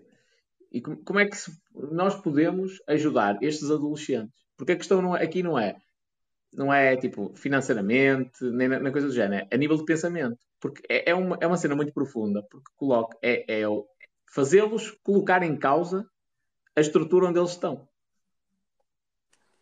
Está a ver? Uma cena que a gente tem de pensar. Olha, ele, ele ligou-me Uh, e está lá com uma tentativa de criar lá um evento para eu ir lá dar uma, uma palestrazita. Ele falou, falou. Uh, a uma turma, mas depois faz um vídeo e depois por canal interno é passado para as restantes turmas. Isto por causa das regras Covid e tal. E, e eu disse a ele, olha, se eles, se eles já deram o ok para isso, Agora já só falta a data, porque por mim é na boa. Marcos assim com antecedência e eu arranjo maneira de estar aí. Agora, digo-te uma coisa. Não acredito que essa data venha rápido. Porque... Eu disse-lhe assim. Eu disse, ele é, forma, é porque é a forma deles fazerem cenas. É ya, ya, ya, palmadinhas nas costas, mas depois nada acontece. Sim, eu também acho que tem de ser uma cena externa. Mas eu disse, olha, se for, ele falou-me ti, eu disse, então o ideal, vou-te dar uma sugestão. Coloca-o a falar, mas num evento, com a ajuda dos professores e tudo mais, mas é um evento para os alunos, não é com os professores. E ele depois até me disse, ah, depois eu vou dizer aos professores para ficarem no fundo, e disse, pá, sim, vai dar a ideia de regência. Não, eu até preferia que os professores estivessem na primeira fila e a fazer perguntas. mas é pior. não, então. Eles, eu, eu, eu não tenho o dom da retórica. Percebes? E há professores que têm. Aliás, é, é, o trabalho deles é, é retórica. eu acho que não funciona. Acho que é, é, uma cena muito. Pelo menos da minha experiência, eu durante muito tempo confrontei vários professores que eu tive no secundário. E a experiência é sempre má. Para eles, não é para mim. Tipo, a experiência é sempre má. Porque acaba sempre num exemplo no género. Pronto, então. Qual é o exemplo da sua vida? É tipo a minha professora de economia. Então, tudo bem. A senhora trabalhou licenciou-se em Economia, teve uma empresa e faliu. E até aqui, nada, nada de mal, mas não criou nova, numa segunda empresa. Trabalhou o resto da vida na função pública. E depois reclama que por 10 euros não recebe o complemento solidário de idosos. O que é que ela vai ensinar? Tipo, para, para eu ganhar isso, para fazer uma vida assim, tipo, até aqui como marceneiro, arranja-se a fazer. Olha, ainda este fim de semana em conversa com umas pessoas que entram às quatro da manhã no trabalho.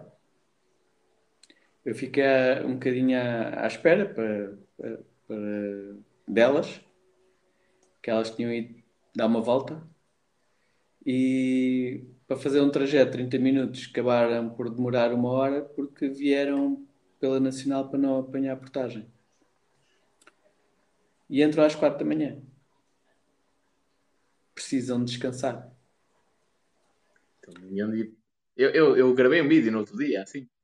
Eu, disse, eu não sei quanto é que eles ganham, mas eles pouparam cerca de 1,40€, assim.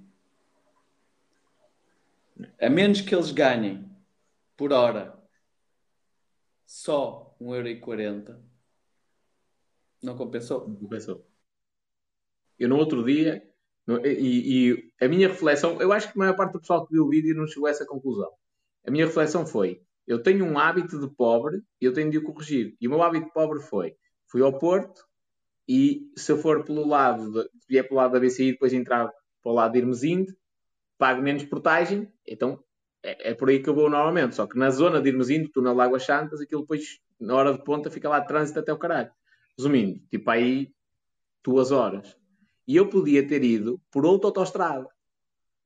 Está a ver? Tipo, mesmo que eu pagasse 10 euros com as coisas que eu tinha pendentes, compensava-me ir pela outra autostrada em 30 minutos ou 20 minutos estava em casa do que estar ali à espera. Só quando eu fiquei no meio do trânsito, pus-me a pensar, eu, porquê que eu vim por aqui? É que eu não fiz contas, aquilo foi uma coisa irracional. E é um hábito, é um hábito pobre. Yeah. Nada contra. Não estou a dizer que as pessoas não, não possam poupar dinheiro. Não, nada contra, nada contra. Simplesmente há sempre aquele, aquela questão da perspectiva. E a perspectiva é uma das coisas que nos condiciona o pensamento. A perspectiva de vou fazer o máximo de ações para poupar dinheiro ou vou fazer o máximo de ações para gerar dinheiro. Percebes? E o pessoal geralmente quer fazer as duas, mas é muito mais fácil fazer ações de poupança, porque são ações reativas né? e, e opções bastante óbvias, do que ações para gerar receita, que essas são muito são proativas e com grande volatilidade, grande risco. Muito risco. Por isso é que o, o pensamento é importante, porque a perspectiva geralmente busca essa, essa parte só da solução do lado da despesa, mas, na minha opinião, é completamente errado, porque não só está a canalizar raciocínio e energia para uma questão que é óbvia e simples, não dando espaço à criatividade para utilizar essa mesma energia, essa mesma devoção, essa mesma idiotice a gerar receita. Sabes que eu, eu agora eh, vejo as coisas também desta forma eu sou um bom estudante. Eu sou um gajo que gosta de estudar, gosta de ler, gosta de pesquisar as coisas, sou curioso. Eu sou um bom estudante. E, e és um bom executante? Não. E é essa cena que conta. Só quando eu executo, por exemplo, eu, quando passo tempo a fazer vídeos mais focados para a parte da venda, ou a fazer reuniões e, e a visitar clientes e tudo mais, a coisa acontece. O negócio começa, começa a rolar. Quando eu passo tempo para estudar eu posso me sentir muito mais inteligente e tudo mais. Ganho zero. E às vezes eu, até me cascalho na mão. Eu nunca fui bom estudante. Eu, olha, o melhor exemplo ainda foi o, o décimo ano. Eu, de, o meu décimo ano foi o ano que mais me diverti na escola. Estava numa turma, eu era da opção, opção de desporto, estava numa turma que era só, só terroristas e, pá, e diverti-me à brava e foi o melhor ano que eu tive. tive Lembro-me de ter 5 negas no primeiro período, 5 negas no segundo período e 0 negas no terceiro período. E a partir daí fui um gajo muito mais feliz porque não perdi o ano e ri-me na mesma, como aos outros. Já tinha contado isto, mas é, eu adoro esse ano, é o ano, é o ano mais divertido que eu tenho na minha vida. Foi, foi potentíssimo. E eu estava. Todo o momento que eu estava na escola estava-me a rir. Eu tinha, eu tinha abdominais só de me rir. Pela, pela, pela cena dentro das aulas, é isso? Quais aulas? Nós, os professores agradeciam quando nós íamos, deixávamos ir embora no início e voltávamos no fim, que eles preferiam que nós estivéssemos fora da, da sala de aula. Mas só com a merda que nós fazíamos. Pá, e, e, era um grupo muito criativo a fazer merda, estás a ver? nós tínhamos jogos, pá, nós tínhamos um jogo que era já quando estávamos a voltar para a sala de aula, que ele tinha uns caixotes, eram, pá, que são, a Escola Ferreira Dias é uma escola daquelas antecedentes ao 25 de Abril. Mas muito como há muitas escolas agora, com, com pavilhões com três pisos, um corredor contínuo e as, e as salas todas de um lado, ou de um lado e do outro, estás a ver? E, esse, e esses corredores que ligavam todas as salas tinham os caixotes de lixo retangulares, metálicos. Cestos de papéis retangulares, metálicos. E então, quando nós vinhamos lá já do, do recreio da aula, né, nós saímos ao início da aula para não ter falta, voltávamos ao fim, íamos muito pezinhos de lã juntávamos os caixotes de lixo todos de um piso, punhamos, imagina que isto é a porta, punhamos o primeiro assim, muito devagarinho. E depois outro em cima, em cima, em cima, em cima, em cima, até cima. Claro que havia vantagem e nós fazíamos isso quando os caixotes de lixo estivessem cheios de papéis. Isto bué devagar. E depois... E basávamos. Tenda. Quando o professor abria a porta... Uhul. Top. Bem-vindo. Eu também me aconteceu essa merda. E curiosamente também foi no décimo ano.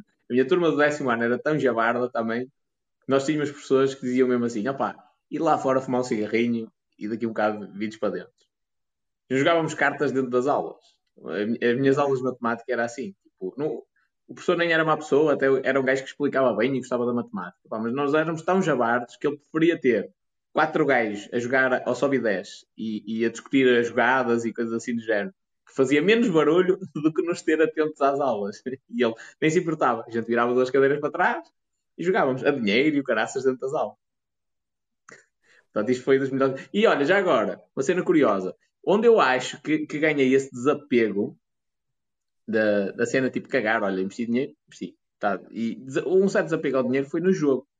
Porque eu comecei a jogar cartas a dinheiro no vinho mesmo. Tipo, aqui no ciclo, do, a partir do quinto uhum. ano, a gente já joga cartas e supostamente não se devia na escola, mas e, e, aqui há muita tradição por causa dos cafés, aqui à volta e tudo mais, jogar a dinheiro. Estás a ver? Então, yeah. por exemplo, no meu yeah. secundário eu jogava a Lerpa e já jogava pesado.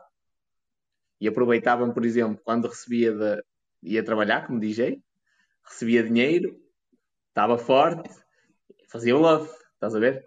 Aquele desapego que tu tens de ter do género, e se eu perder, se o gajo pagar, é? e eu fui ganhando isto, depois mais tarde joguei póquer, depois do género. Pronto, e, e, acho que é uma cena importante. Aliás, até disse ao Guilherme, fala com os teus pais e pede-lhes para eles te darem um orçamento para tu jogares póquer. Ou outro jogo de cartas a dinheiro. Que é para ele ir se habituando. Havia de ser um filho meu. Oh, pai, dá aí um orçamento para eu jogar póquer. Levava logo uma estalada na cara. Pô, não era na boa. Comigo era na boa. Não, claro que não. Era na boa. Dá aí um orçamento para jogar póquer. Vai trabalhar. Então. Ele, ele, então, os pais, ele disse-me que os pais deram-lhe possibilidade de ele fazer investimento em criptos. Está bem, mas isso estou-te a dizer eu. Eu era logo, vai trabalhar. Então, o dinheiro que eu te dou tens de o ganhar. Agora vou-te dar dinheiro para fazer investimentos por mim. Então, mas eu não sei fazer investimentos, é?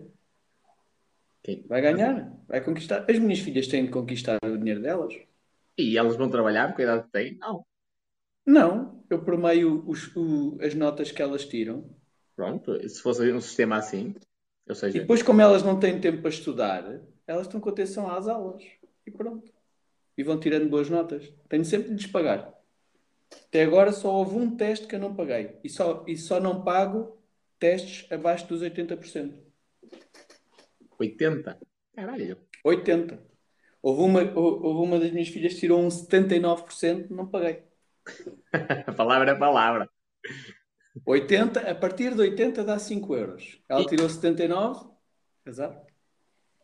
5 euros. Isto, isto reflete 5 Se calhar para, para, para, todas as famílias é um, ainda é um peso, não? Quantos testes é que elas têm por mês? cada um sabe de si. Para mim, eu, eu, se eu ganhasse ordenado mínimo, eu tinha uma, vista, uma vida ajustada ao ordenado mínimo. Sim, mas eu estou a pensar tipo, num sistema desses que pudesse ajustar a uma situação de ordenado. E ajustava, se calhar não eram 5 euros, era 1 um euro. Era 1 um euro. Sim, faz sentido. Mesmo que eles tenham o quê? Quantas disciplinas é que têm? 15? Menos de 15. Não, menos. É 10. Menos. Pronto. Não sei. 10 disciplinas uh, seis testes, não, mas seja 100 testes por ano, 100 euros. Não é? Sim, mas lá está. Estás a ver? Esse pensamento. Eu não olho para a despesa. De, sim, mas tu não olhas. Eu estou a dizer de alguém que tem de controlar. Não, não olho não é agora, porque nunca olhei. Nem quando não tinha. Para essa despesa nos testes. Estás a falar dos testes. Não, estou a falar em genérico. Tu estás a pensar, o orçamento tem de ser 100 euros por um ano, quase. Não. Eu. eu Tu não- não nível de assim. vida, é isso? Não, o, o nível de vida é igual para todos. É a vida que tu podes ter e consegues ter. Sim, mas não estou, não estou a conseguir entender o que é que tu me estás a, a querer dizer. Porque tu estás a fazer contas para a despesa. Não se faz contas para a despesa. Se assumires a despesa, faz contas é para a receita suplantar essa despesa de forma inequívoca. Eu estou a perceber. Ou seja, o que é que eu quero. Deixa eu ver se eu percebi. Eu estou a fazer contas para 100 euros, mas imagina que eu assumo que essa despesa são 5 euros, eu só tenho de pensar é como é que eu posso ganhar mais dinheiro. Exatamente. Mais ou menos isto. Exatamente. Faz sentido? Eu, ok, imagina, eu vou, eu vou, vou fazer como o Paulo Leão, só que eu não ganho o mesmo que o Paulo Leão, né? Então eu estipulo um valor, um euro. E então quantos testes é que ela pode tirar? Quantas vezes é que eu lhe posso ter de dar? Não. Então se eu, se eu, se eu tenho uma despesa nova, independentemente do valor, eu tenho de ter uma receita nova, independentemente do valor. Faz sentido. Faz todo sentido. Isso é, é tal cena do pessoal que olha para o copo meio cheio e o pessoal que olha para o copo meio vazio. Yeah. Faz sentido? Faz Ou sentido. então, mesmo muita gente não, não vê logo forma de ter uma receita nova, corta uma despesa antiga. Yeah. E, eu, e olha que a maior parte do pessoal, se for olhar para as despesas que tem, encontra umas despesas bastante dispensáveis. Sabes que eu, Eu vejo, eu vejo pessoal com poder de compra ir na ordem de um vigésimo que eu tenho e compra coisas que eu não compro. Sabes que eu, eu no sábado estava no ginásio e o gajo estava a dizer: Ah, a minha. eh, Estávamos a falar acerca do ser careca e ele ter, ter cabelo e ir para o cabeleireiro. E o gajo dizia que, tipo, duas em duas semanas, ele já nem marca, tipo, já, já, já está reservado para ele. E de duas em duas semanas são 12 euros. Mais 8 euros por semana para a barba. Estás a ver? E depois, eventualmente, mais o telemóvel às prestações. E essas coisas todas, e eu a pensar, e que puta, que estouro. Olha, está aqui o Rafa a fazer uma, uma pergunta que é normal, face ao que eu estou aqui a dizer. Diz assim: Mas, Olaine, se não ligas assim tanto à escola, para que ligas às notas? Para que ligas às notas? Ah, Rafa, eu com isto eu estou a conseguir, número um, que as minhas filhas trabalhem com disciplina. Número 2, que ganhem gosto pela conquista. Número 3, que se habituem a gerir dinheiro, o delas. ok? E número 4, eu digo às minhas filhas verbalmente: tratem de ter boas notas na escola, que aquela merda, embora não preste para nada, há coisas lá que vocês vão precisar para depois as coisas que prestam como deve ser na vida. Eu, eu digo exatamente isto. E se, elas, e, el- e se elas quiserem estudar para a faculdade, vão, que eu vou continuar a dizer isto. Mas elas têm liberdade para fazer o que querem. Tu tens liberdade para fazer o que queres. Ou os teus pais disseram-te que tens de. Que é uma diferença muito grande. Ou seja, se elas reprovarem, para ti não é um filme. Não. Para mim é, para mim é um filme porque deixam de ter dinheiro para gerir, de, de- denunciaram a falta de disciplina, falta de foco, porque neste momento a disciplina e o foco delas é no desenvolvimento pessoal. E no sistema de sociedade que nós temos, existe uma escolaridade obrigatória, que elas têm de despachar o quanto antes. Ou seja, se elas, se elas o fizerem, está feito e agora é- estão por conta delas. E, e- exatamente. Porque nós estamos numa sociedade que, acreditemos ou não que o modelo esteja bem ou mal aplicado, é, nessa- é nesta sociedade que nós estamos. Temos, temos de trabalhar com as regras da sociedade. Eu estou é a tentar dar outros inputs, outros ambientes, outros contextos para, dizer- para elas desenvolverem para além do que, do que há. Estás a ouvir? Já estás para alguém. Estou a buzinar, já estás para alguém. Já alguém está contente. É. Faz todo sentido, faz todo sentido o que tu estás a dizer. Eu acho, é lógico que tu podes falar com legitimidade porque já, já tens filhos. Eu não tenho. Mas para mim, eu olhando para trás, tipo, acho que não faz, não faz sentido ficar chateado por voo. Fico mais, fico mais chateado se não for. eh, se não pensar sobre as coisas? É assim, hum, as minhas filhas sabem que eu reprovei. Eu reprovei a matemática do 11 primeiro. Tive depois um ano inteiro só a fazer matemática. Perda de tempo. Se eu brincar que eu gosto de matemática. Não, foi, foi, eu também gosto. Eu, eu reprovei a matemática 11 primeiro porque eu, aos últimos dois testes eu não fui. E as minhas notas nos quatro primeiros testes eram tais que ela contou com dois zeros, dividiu por seis e mesmo assim dava oito. E chumbou-me com oito porque eu, porque eu sabia mais e assim dava-me a oportunidade de eu tirar uma melhor nota para depois mais tarde ir para a faculdade. É um, um... E eu, foda-se, mas, ó professora, eu não, fui, eu não fui aos testes porque eu estava a trabalhar. Mas, a trabalhar? mas sim, estava a trabalhar no timesharing, lá no Algarve. Ah? Mas eu nos, eu, eu nos outros testes eu, eu mostrei o que sabia, não é? Então, professora. E mas não, fiquei depois um ano só a fazer eh, matemática. Foi da maneira que fi- fiz o ano, eh, acabei com 16 e fiz os testes todos da fila de trás. Era, fazia o meu e os testes todos da fila de trás. Uh, José Pedro Biléu, que é, que é hoje um, um- um- um- não, não posso dizer empresa, mas pronto, que é hoje um, um alto diretor de uma, de uma farmacêutica, passou a matemática 11 primeiro à minha conta. Que Ele até hoje não sabe nada daquilo.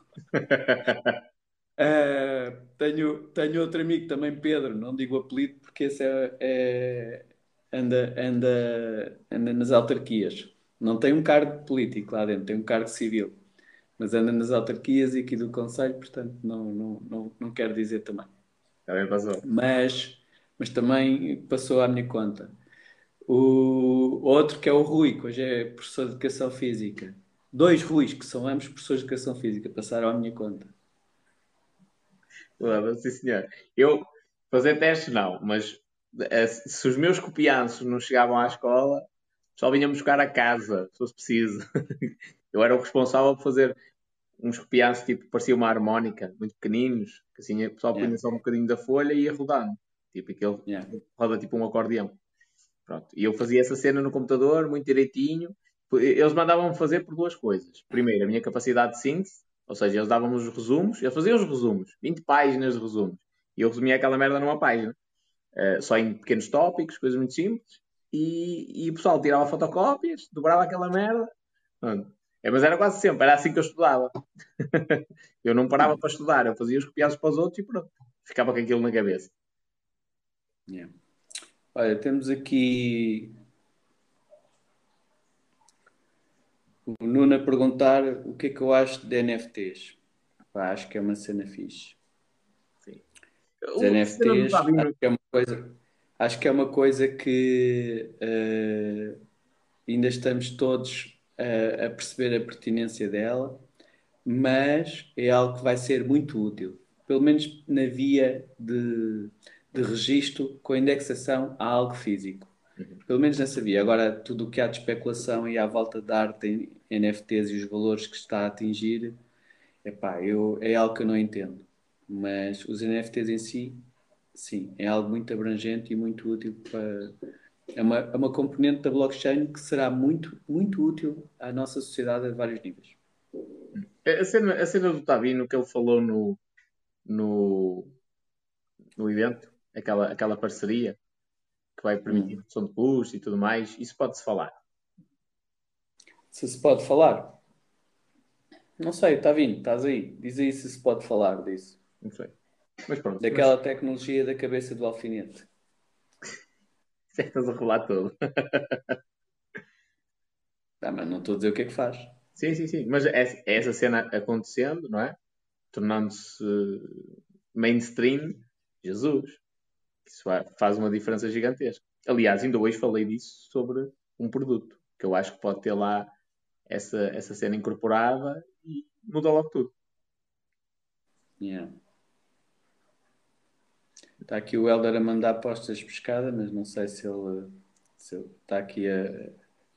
Já está zangado. Continua nessa vida que vais ficar rico à custa dos pobres. Mas vida que vais ficar rico com o que com capa, o, o vais com A grande, o custa com A grande, dos pobres é do A a pobres. Sim, está pronto, está tá revoltado. Ele não sabe é o meu percurso. Mas pronto, está aqui já a mandar para os pedaços sem saber. O Eduardo pergunta se votámos. Olha, Eduardo, eu não votei porque eu tive o fim de semana em Aveiro e só saí de lá às seis e meia da tarde. Já não cheguei a tempo. Mas eu hoje fiz uma reflexão sobre o voto. Fizeste uma reflexão? Sim, que é. Eh, não acho, não acho que vale a pena. Esta, esta cena toda do politicamente correto. Há que votar, há que votar. Eu não concordo com nada. Vou votar em branco. Eu, eu, como sou, eu como nasci antes do 25 de Abril, eu acho que se deve votar si pro quo. Sem hipótese. Achas tu que, eh, que há uh, alguém que te faça sentido ou não? Epá, então vai lá e anula a merda, mas vai lá, mostra-te presente. Eu, eu até acho, eu mudaria a Constituição de forma a garantir que o voto era obrigatório. Isso eu concordo, isso eu concordo e mudava a Constituição de forma a qualquer cargo político só se poder ser elegível a partir de 70% de, de votação. E mais uma coisa, que é cargos políticos tinham de ter responsabilização uh, do dinheiro gasto, no caso de má gestão, com o património pessoal. Isso supostamente já tem, mas com o património pessoal é que não, aí é que falha. Sim. Ou seja, vai para lá, gasta milhões, tudo bem, opá. Mas vai, vai responder com o património pessoal. Para, para quem não, não liga ou percebe política, seria na mesma obrigatório ir lá e votar em branco ou anular. Faz lá um Zé Bastos, faz lá qualquer coisa. Pronto, e diz: não, não entendo. Não percebo.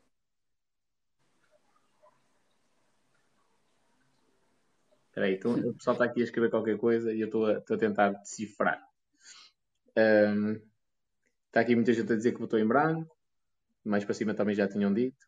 Olha, está aqui uma boa sugestão. Representação dos votos em branco na Assembleia com lugares vazios. Isso era top. Eu, eu, eu acho que, por exemplo, 60%, na, nas europeias, 68% de abstenção. Nas últimas autárquicas, 48%. Eu acho que, de género, se não houver mais de 70% dos votos, 80%, yeah. não vai para lá ninguém. Então, se yeah. for isto, tipo, não vai para lá ninguém. Eh, aliás, até acho outra coisa ridícula. Há duas legislativas atrás, acho eu, a primeira vez que o António Costa foi eleito. O António Costa perdeu a eleição. Na sim. prática. O PSD ganhou. Com o Passo Escolho, o António Costa perdeu a eleição, sim. Perdeu a eleição. Depois foi a cena da, da geringonça, lá o que era, o bloco de esquerda yeah. e tal, para passar a frente. Eu acho que numa situação dessas, nem sequer devia ser permitida a formação do governo. Tipo, Uh, segundo eles dizem, foi um exercício de democracia. Eu não, não acho que seja dessa forma. Nunca antes feito, se bem que antes tivesse havido a mesma oportunidade. Só que antes as pessoas eram dignas a aceitar a derrota e pediam desculpa e desviavam-se. Uhum. Agora estamos numa altura em que não são tão dignas assim. Não são eu, tão eu acho que é mais a questão pessoal, de caráter que é, se isso acontecesse comigo, eu não queria. Era eu que não queria. Bastava eu não claro. querer eventualmente já não havia mais nada. Porque eras uma pessoa digna, não, é? não te querias impor a um resultado através do compadrio, não é? E, e há uma questão que é, estás-te a impor contra o resultado contrário ao que foi a, a cena da, das... Olha, repara, repara, aquilo, é, aquilo acaba por ser uma competição, não é? Vamos ver o, lançamento do, do dardo. Há um gajo que lança a 150 metros. Eu não sei, peço desculpa se eu estiver a falhar por muito, eu não sei, não percebo, não sei, não tenho presente quanto é que vai um dardo lançado, mas pronto, imagina um gajo que lança a 150 metros. Recorde mundial é o campeão. O que ficou em segundo lugar lança a 140 metros. E o que ficou em terceiro lugar lança a 130 metros. ok? O segundo e o terceiro juntam-se, somam 140 com 130 e passam a ter mais metros que o primeiro. Ganha. Então eles é que passam a recordistas, os dois. Já, está bem visto, está bem visto. Não, mas e- e- é a questão principal aí é o país, de certa forma, está dividido em duas ideologias políticas centristas. Centro-esquerda, centro-direita. Achas? Achas? Acho. Neste, neste momento já não existe isso. Andas por fora, espanhol. Neste momento existem duas ide- ideologia- ideologias políticas: extrema esquerda e extrema direita. Ok, ok, estou a perceber. Em que sentido é que Sendo que estás o bloco central, o bloco central já é Já morreu. Sim. Mas amiguinhos. A oposição é muito fofinha, percebes? A oposição é muito fofinha, até faz confusão aos de extrema esquerda, só que os de extrema esquerda, como até os deixam mandar numa coisinha ou outra e dão uns cargos a eles, até lhes fazem impressão e pronto. Mas yeah, os gajos são pelo povo e pensam assim: é um contrassenso para eles, porque de um lado tem o charro, não é? E do outro lado tem a vontade de pertencer. Portanto, tá, aquilo está confuso. Eu- mas sabes que eu acho que, acho que faz falta na Assembleia mais partidos extremistas. Extremistas no, no- dentro do que é democraticamente permitido ou do que é aceitável. Eu continuo, eu continuo a achar que devíamos dar eh, eh, a voz ao povo. E dar a voz ao povo é garantir que só o povo é que determinava a coisa. Ou seja, ter lá o labrador, o canalizador, o empresário, representado. Isso, isso através da, da representação do voto. É ridículo, ridículo estarmos metade do, do povo a escolher quem manda em todos. E a culpa disso é dos políticos. Legislem de forma ao voto ser obrigatório. Então, então eles. Uma coisa que não serve para nada. Ah, mas aí, aí é Há- um perigo. há Uma, uma coisa que não serve para nada. Já há 85% vacinados ao longo do tempo. Como é que não conseguem pôr um sistema eletrónico para em 2, 3, 4, 5 dias alguém que não tenha computador também ou, ou que não tenha um smartphone, que é praticamente toda a gente tem, né? mas alguém que não tenha um mecanismo para votar e pronto. De forma a conseguirmos, sem apelo nem agravo, mais de 70% de quórum. Só que é- imagina o seguinte: imagina um cenário de 40% de abstenção. Ou seja, a maioria dos portugueses até vota, 60% foram votar, e há 40% de abstenção. Que isto vai- um bocadinho de encontro ao que tem acontecido no nosso país nos últimos anos. Se porventura, de um momento para o outro, esses 40% decidissem apoiar uma força política, essa força política ganhava um poder gigantesco. Era uma maioria Yeah. absoluta e era, era quase que in- indestrutível. Ficava lá Sim, anos. mas esses Cs, tu, tu, eu- eu- tu gostas de pensar nisso? Esses Cs são, para mim é gastar tempo, porque esses são, é giro para a conversa do TikTok, vá, de café, né? Yeah. Mas a, a cena Sim. é esta. Mas, mas, mas eu não consigo sequer pensar nisso. Mas tu estavas a falar Esses em legislar. Eles não legislam por causa disso. Tipo, o próprio meu posto. Pois, pá, eh, mas, mas, mas ok, mas depois tu pedes para imaginar se 40% dos que não votam votassem todos num partido. Pá, isso, estás a ver? É. O jamais, jamais. Né? Não acontece isso. Não, é um se muito se, esse é um se com desses. Eu, eu sou o gajo dos filmes. Sou o lunático. És. Sou o gajo dos filmes, da- das ideias malucas e dos ses. Tens de ser, na tua área tens de ser. Faz parte. Que é para criar campanhas de marketing para depois me rebentar todo. não estava à espera. No outro dia tive quase 700 pessoas em live. E eu foda-se, que é isto? Yeah. Deu todo. Aquela que tu. Como é que conseguiste? Fogo. 700 pessoas em live só porque disseste que ias mostrar a tua namorada. O pessoal é mesmo Big. Brotheriano, É. não é? Tal e qual. E mais, e mais, é que a cena é, a live tinha uma mensagem do caralho, do caralho, que era a cena de amarmos a nossa própria vida, estarmos apaixonados pela nossa própria vida. A maioria não aproveitou a mensagem, estás a ver? E no momento em que, ah, o mais curioso, no momento em que perceberam que a cena não era uma mulher, era eu estar apaixonado pela minha vida, a audiência caiu 50%. Foi tum. Ou seja, é mesmo só Big Brother. O pessoal só quer a cena de que escolhisse. Yeah. Está aqui o Alexandre a dizer: sabiam que antes menos X% de abstenções e eleições não valiam e a lei foi alterada? Há pouco tempo, sim, sabia. Não sei se foi há pouco tempo, até já foi, já, acho que já foi há algum tempo. A observar o nível de abstenção que tem havido, sabia-se, sabia. Que eles têm esse, têm, têm esse poder e executaram. Que era exatamente no sentido contrário. Portanto, essa lei foi feita para garantir que não havia eleições sem, sem quórum e eles legislaram de forma a permitir haver eleiço, uh, eleições, sim, sem quórum.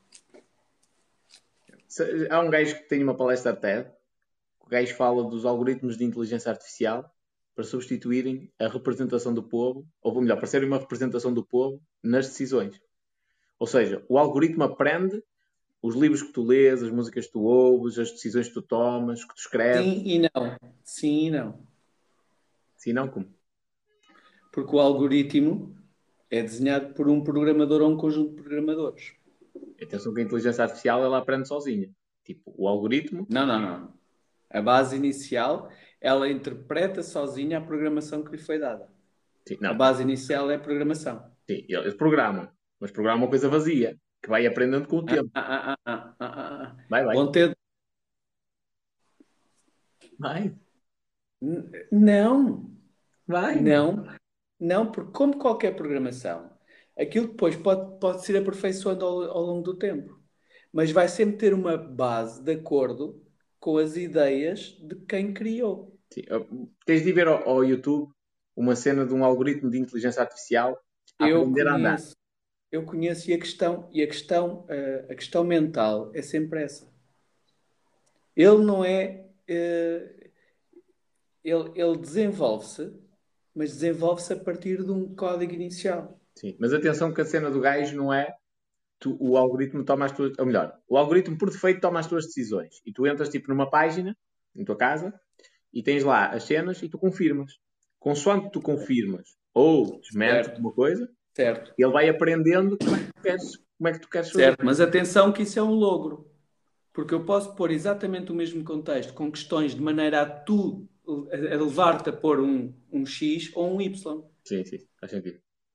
É, isso é a mesma cena que há países que têm 98% de doação de órgãos e há países que só têm 2%, porque é a maneira como a pergunta é formulada. Claro. Alguns, por defeito, tu dás órgãos, noutros, por defeito, não dás órgãos e, tens, e a pergunta também, se for formulada de uma maneira diferente, diz sim ou não. E a própria sensibilização do que é que vai ser aquele, aquele órgão, para que é que vai ser, como é que vai ser abordado, percebes? Sim. Para, se houver clareza no processo e o pessoal vir que está a ajudar, entram. Se for uma coisa pragmática, não entram. Não tem emoção? É, siga. Ah, não quero. Dos meus órgãos não quero. Mas eu gostei da ideia. A ideia era do género. Imagina, tu basicamente eliminas tudo que é deputado, quase, e vereadores e coisas do género, e tu tens uma representação direta. E, ah, é preciso aprovar uma lei qualquer. Ok, o cidadão comum vota.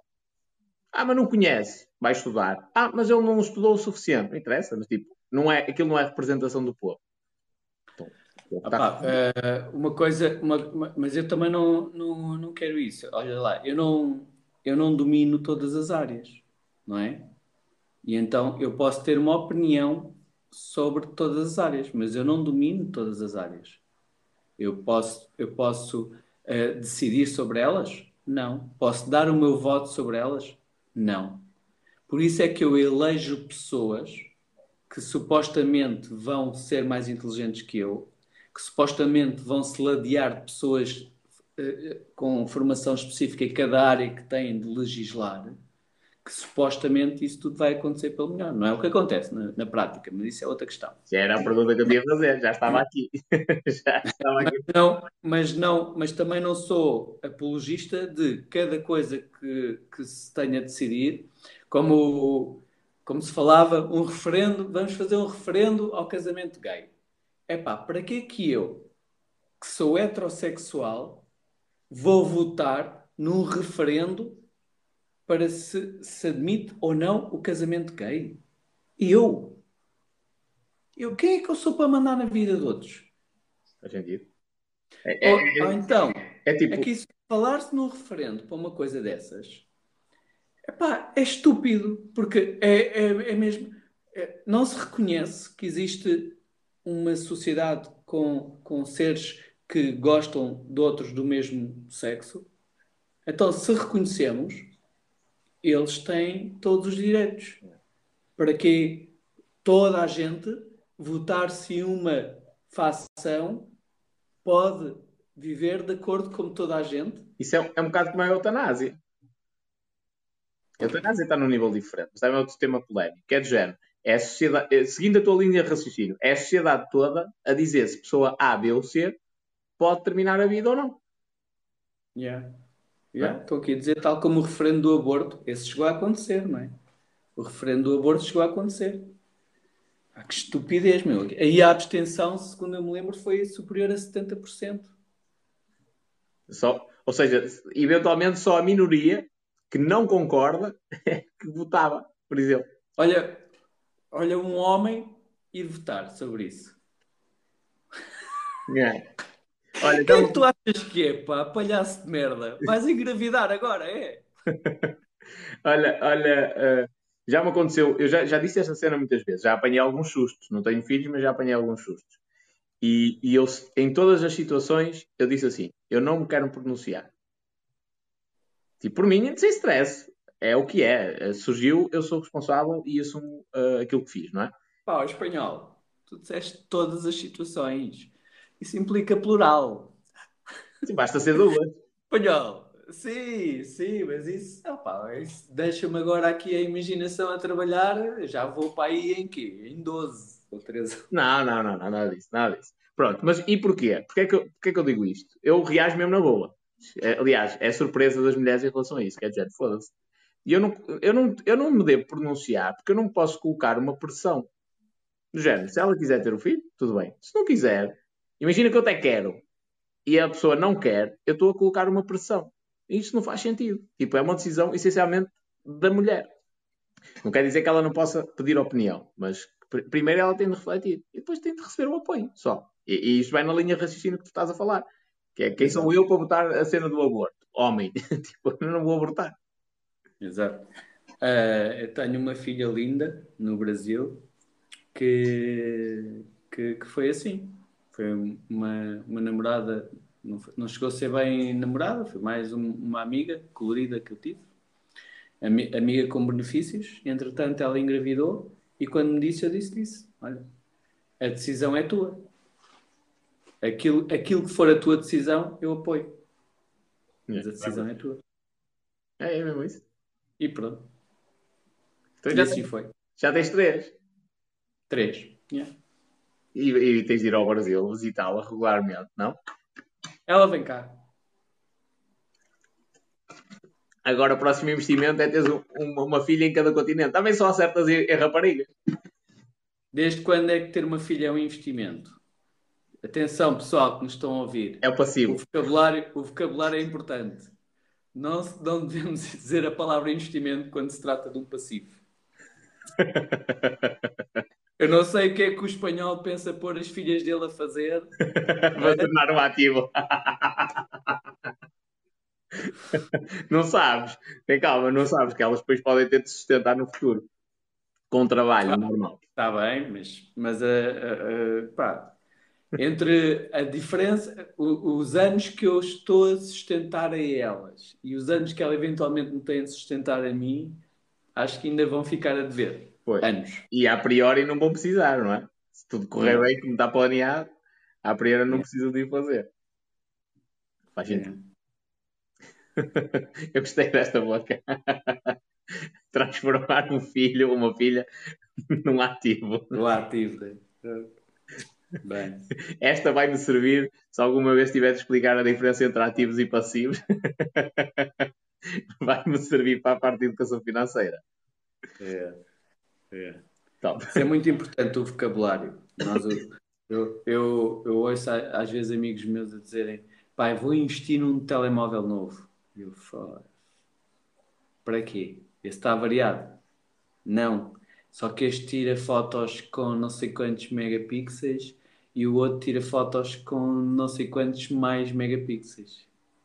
Então, mas espera aí, estamos a falar de um telefone, estamos a falar de uma máquina fotográfica. Ah, não, mas vês que. Mas, ok, mas tu és fotógrafo, vais fazer vídeos e que vais vender agora com mais qualidade, mais caro. Não, então não é um investimento. É. Então é um gasto. Tu estás a dizer investimento que é para te aceitares em termos de consciência, para pensares que aquela despesa que tu estás a fazer, que é completamente fútil, se justifica de alguma maneira, por isso é que dás o nome de investimento. Mas não é um investimento. E, e o, o- está aqui um gajo a perguntar, o Rico Tomé, a dizer: e se for um telemóvel novo para trabalho? É a mesma coisa, continua a ser uma despesa. A menos que ele gere dinheiro. Tem, tem de, tudo o que não gera dinheiro é despesa.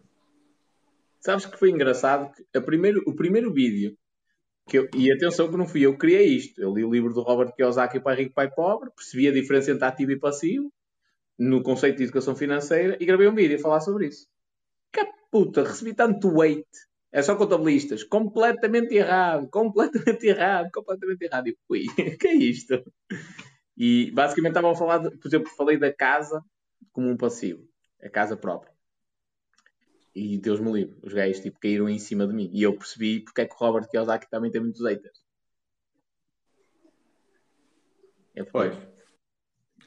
Não, toda a gente que, que se destaca e, e toda a gente que aborda temas como temas praticamente con- convencionais de uma forma disruptiva e lógica, as pessoas têm muita dificuldade em aceitar. Percebes? Eh, daí que cada vez que a gente faça um discurso que seja, pá, atenção, que não é por ir para a universidade que te garante que vais chafar. E o pessoal fala-se, alguma vez, cá está parvo. Né?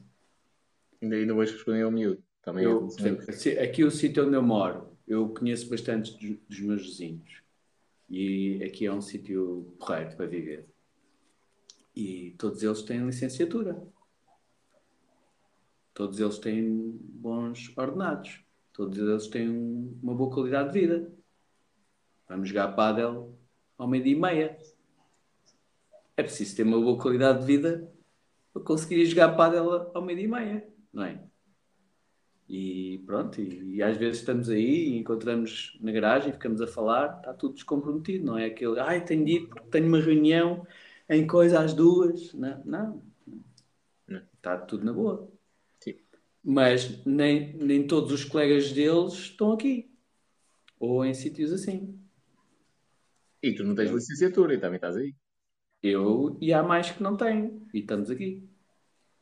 É isso, é isso. E- mas todos, todos pomos uma coisa em prática. Eu- é, por isso é que nós comunicamos bem, que é o pensamento.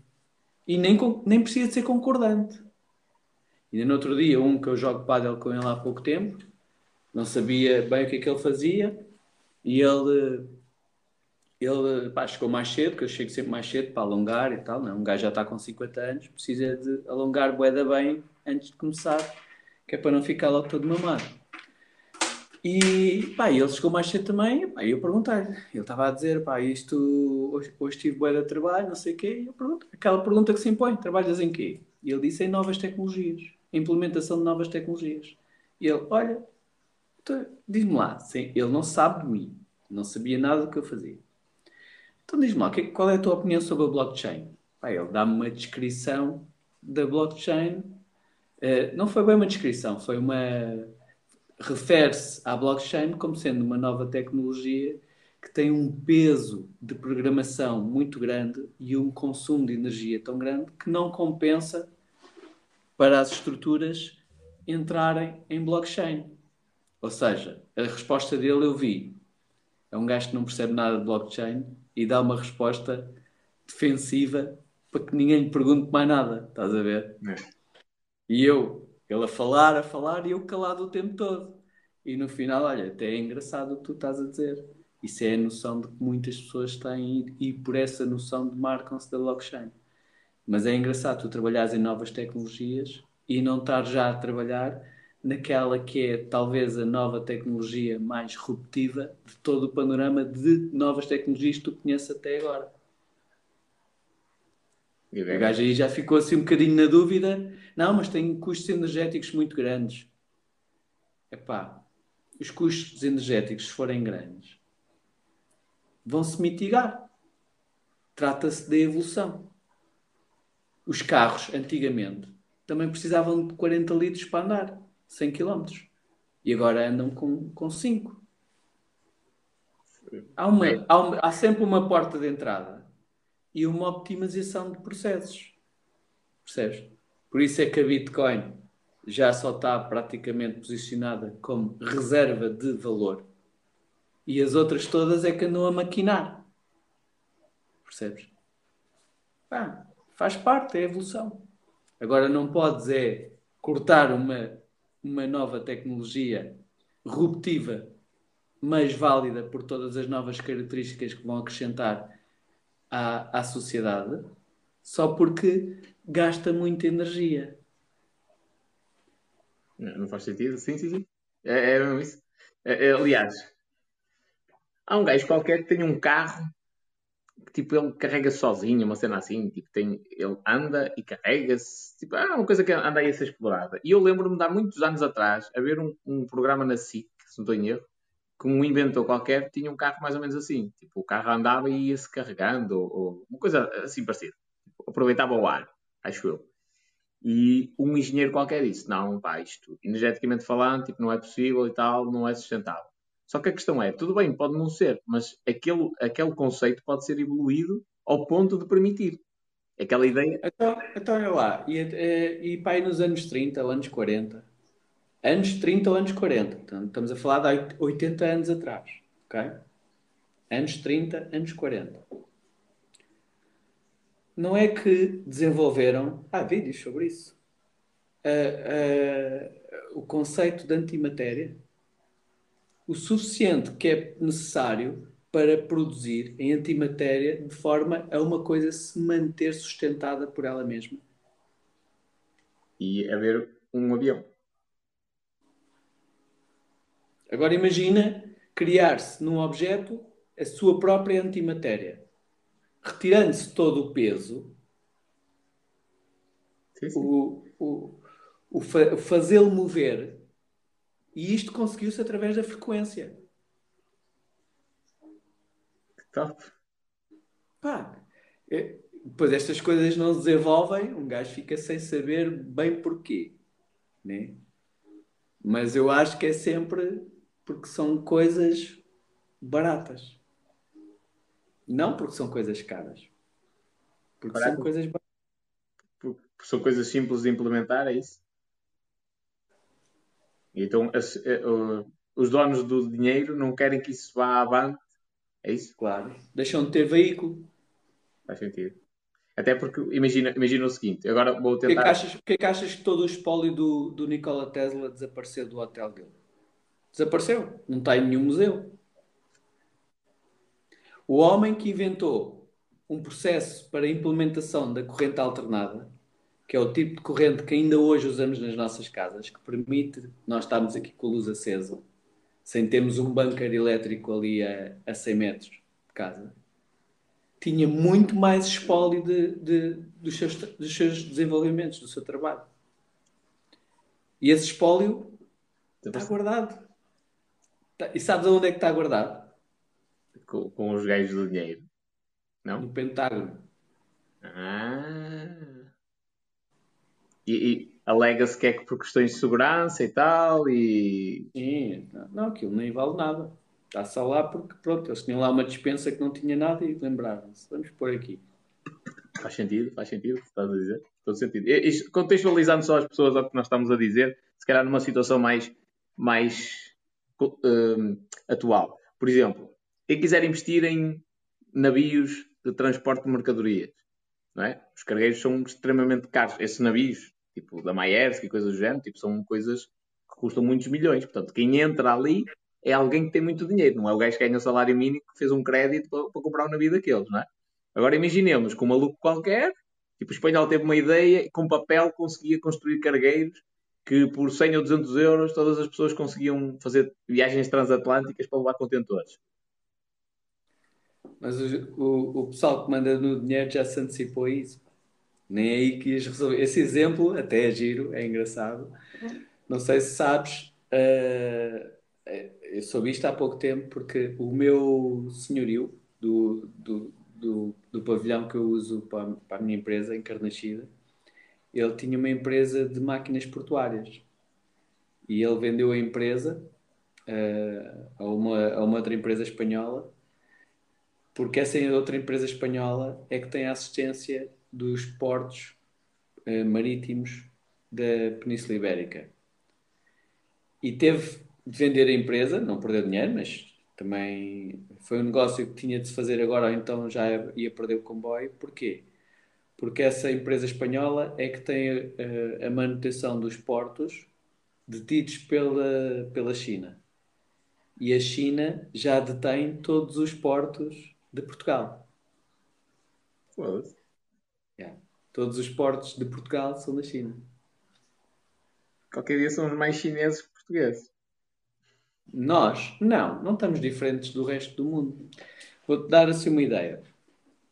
A China detém cerca de 80% da dívida pública americana. E a, e, a, e a China detém cerca de 20% do património uh, essencial do mundo. Quando estás a falar essencial, é bens alimentares essenciais, tipo água. Património essencial. Estruturas uh, para fazer vida. Okay. Os portos, bancos, seguradoras, Por isso comunicações. É que o pessoal acha esquisito, por exemplo, eh, empresas chinesas comprarem aqui, compraram as águas de paredes, a EDP, não é? ou seja, aos pouquinhos eles vão comprando as cenas estratégicas e é tudo deles. É, estão aqui a perguntar sobre as modulações. Todos os portos portugueses são de empresas chinesas, já hoje. Consórcios chineses. Hum. Mas o que eu estava a dizer até era uma cena diferente, que era os senhores do dinheiro, que têm essas grandes empresas, que têm, fazem, têm, têm navios gigantescos para fazer transporte de mercadorias, e eu queria um sistema, imagina tipo um Nikola, ou melhor, Nikola Tesla, cria um sistema que tocou o papel e 100 euros consegues criar um, um barco que faz transporte, não é mesmo? É lógico que isso ia colocar um negócio de muitos milhões em causa. É, o, o, que ele, o, que ele, o que ele trabalhou foi sempre à volta da energia. E uma coisa que se sabe é que frequência gera energia. A frequência certa. Percebes? Hum. E tu percebes isso de forma. Nós, nós utilizamos isso sem saber. Através da música. A música é frequências. Okay? E há música que é capaz de motivar a fazer algo pelo menos de forma mais motivada, não é? Com mais garra. E, e, tu pensas que isso é emoção. Mas como é que é emoção se aquilo foi induzido por um conjunto de frequências? O que tu estás a, tentar abrir o leque assim de uma maneira mais ampla é será que o gajo não, não sabia como é que se faz energia? E isso coloca em causa um, um negócio de milhões o, o, a questão, é, é, é, ou então a questão se calhar nem é bem por aí, não é? Quiçá ele não, estamos aqui a divagar, quiçá ele não descobriu, não descobriu como se fazia energia, mas se calhar ele descobriu como é a energia. E, e, e, eles não têm interesse também em enrolar isso. É, um é mais fácil, é mais fácil fazer energia percebes? De uma forma mineradora e depois que seja distribuída para depois ser consumida. Okay? Agora imagina que. Recorrência. Negócio de recorrência. Recorrência, subscrição. Imagina que uh, uh, existe uma determinada frequência que ativa energia. Que já, existe, já existe. Nós, toda, toda a matéria tem a sua energia. É? Por isso é que há os ímãs, há, há os opostos. Sim, eu, eu, estou a imaginar um exemplo. Eu estou a imaginar um exemplo. Imagina que eu pegava no meu piano, descobria a fórmula exata em que eu carregava em determinadas teclas e saía energia do piano para uma bateria e carregava aqui em casa, por exemplo. Não precisava de comprar energia. Eu fazia a minha energia porque eu sei o que é a energia. Olha, eu vou, eu vou, eu vou te dar um exemplo. Se tu pegares numa, numa vela de, de mota ou de carro, tem aquela parte em porcelana. Hum. Se tu molhares essa porcelana e bateres num vidro, o vidro estilhaça todo. Se bateres assim, pum. E tem de estar molhado, é isso? Tem de estar molhado. Porque só a porcelana pura e molhada é que ao bater no vidro vai criar a frequência necessária para o vidro receber energia suficiente para se desintegrar. Cena, sabia? Yeah. Ou seja, há muita coisa que a gente não sabe e que supostamente. Experimenta isso. e de quem que vidro? No vidro de alguém que não gostem. da, da Câmara Municipal. Yeah. Está bem visto, está bem visto. E o pessoal vai começar a dizer que a gente só vem para aqui para as teorias da conspiração. Yeah, então, e não é giro. Eu, eu curto bem. Não, eu, eu gosto mais da cena de. Para mim, o que é desafiante é: eu posso não concordar contigo e podemos não chegar a conclusão nenhuma, mas a cena de pôr o cérebro a pensar, é, a mim, eu gosto disso. Eu gosto desse exercício. Tipo, olha, só- vou pensar numa cena que eu nunca pensei. Um bocadinho por aí. Mas pronto. Olha, tenho de ir. Que Está eu... aqui o Nuno a dizer se o vidro da câmara aparecer a partir da manhã. hum, Não, se aparecer amanhã é por causa das eleições. Falar É, nisso. claro, claro. Falar nisso. Os miúdos amanhã têm aulas? Não, pois não. Claro que tem. Nos sítios onde há eleições, tipo aqui é na Sim. escola secundária. Sim. Eu acho que não. Aqui acho que não. Tem? Eu, eu acho mesmo que não. Quase te garanto que não. Olha, as minhas têm. Eu sempre andei na escola onde se votava e nunca deixei de ter aulas. Ah, comigo não. Aqui era sagradinho. Era eleições, dia a seguir não tínhamos aula. É rebordosa. Pensava que o pessoal do Norte era de trabalho, mas pelos vistos não. Se for função pública é igual em todo lado. Tipo, não... Está aqui, está aqui o Luís a dizer onde acontece, em escolas não há aulas. Bem, na, na escola onde eu, onde eu sempre votei e andei na escola havia aulas no dia a seguir. Mas agora se calhar não. Era, é por isso que eu te estava a dizer. É conforme, é conforme. Que, Aqui no Norte aulas na mesma.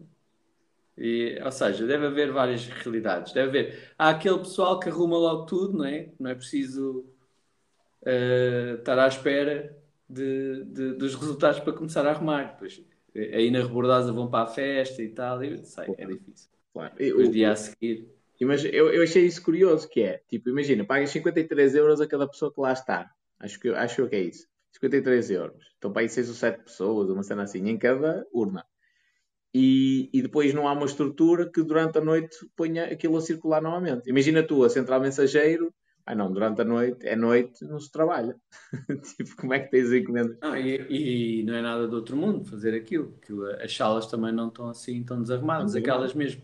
Aquelas pessoas que estão ali em 5 minutos punham a sala igual, como estava antes. Achei curioso. Achei curioso essa cena. Mas não deve, não deve ser possível pedir àquelas pessoas, que as pessoas são muito importantes para andar a, a arrastar mesas e cadeiras. Para uma São questão de pessoas- educação. São pessoas muito à frente. Estou no topo da hierarquia. Já às vezes até é uma vergonha. Mas pronto. Olha, tenho de ir dormir. Estou todo, todo queimado já. Também, eu também. Amanhã vai Também. ser um dia potente. 5 para a noite. Amanhã vou acordar às 7. Sete. Eu é às 8. Aliás, vai já. Alexa, despertador para as 8. Ela depois avisa. Alô, Siri. Alô, Siri. Siri está zangada comigo. Olha esta. Alexa, bico. Assim, sem me pagares o jantar? Tudo bem, trabalho é trabalho. Anda cá, espanholinho. O que é que ela disse? Ela diz, assim, eu digo, bico. E ela, assim, sem me pagares o jantar? Tudo bem, trabalho é trabalho. Anda cá, espanholinho. Foste tu que programaste isso. Sim, claro. Andava a testar as rotinas e programei isto. Siri, estás-me a ouvir?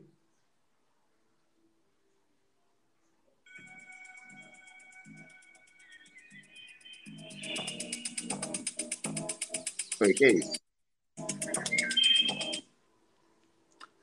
Siri, a que horas é que eu vou acordar amanhã? Diz que não há nenhum alarme eh, configurado para amanhã.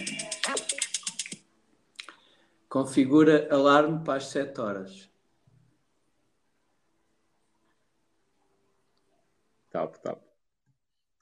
Top. A Alexa, a Alexa ainda faz muito barulho porque eu acho que, eu acho que é para tu teres noção do que é que ela está a fazer. Yeah. Bem, olha, muito obrigado. Hoje foi uma live que me deu de cabeça. muito obrigado. Um. Então vá, vai para dentro, não te incomodes. Até amanhã. Então é, Tchau, muito obrigado. Grande abraço. Gente, acredito que o Paulo vai continuar mais algum tempo em live. Quem quiser que passe para lá, a live hoje foi para expandir a mente. Beijos e abraços.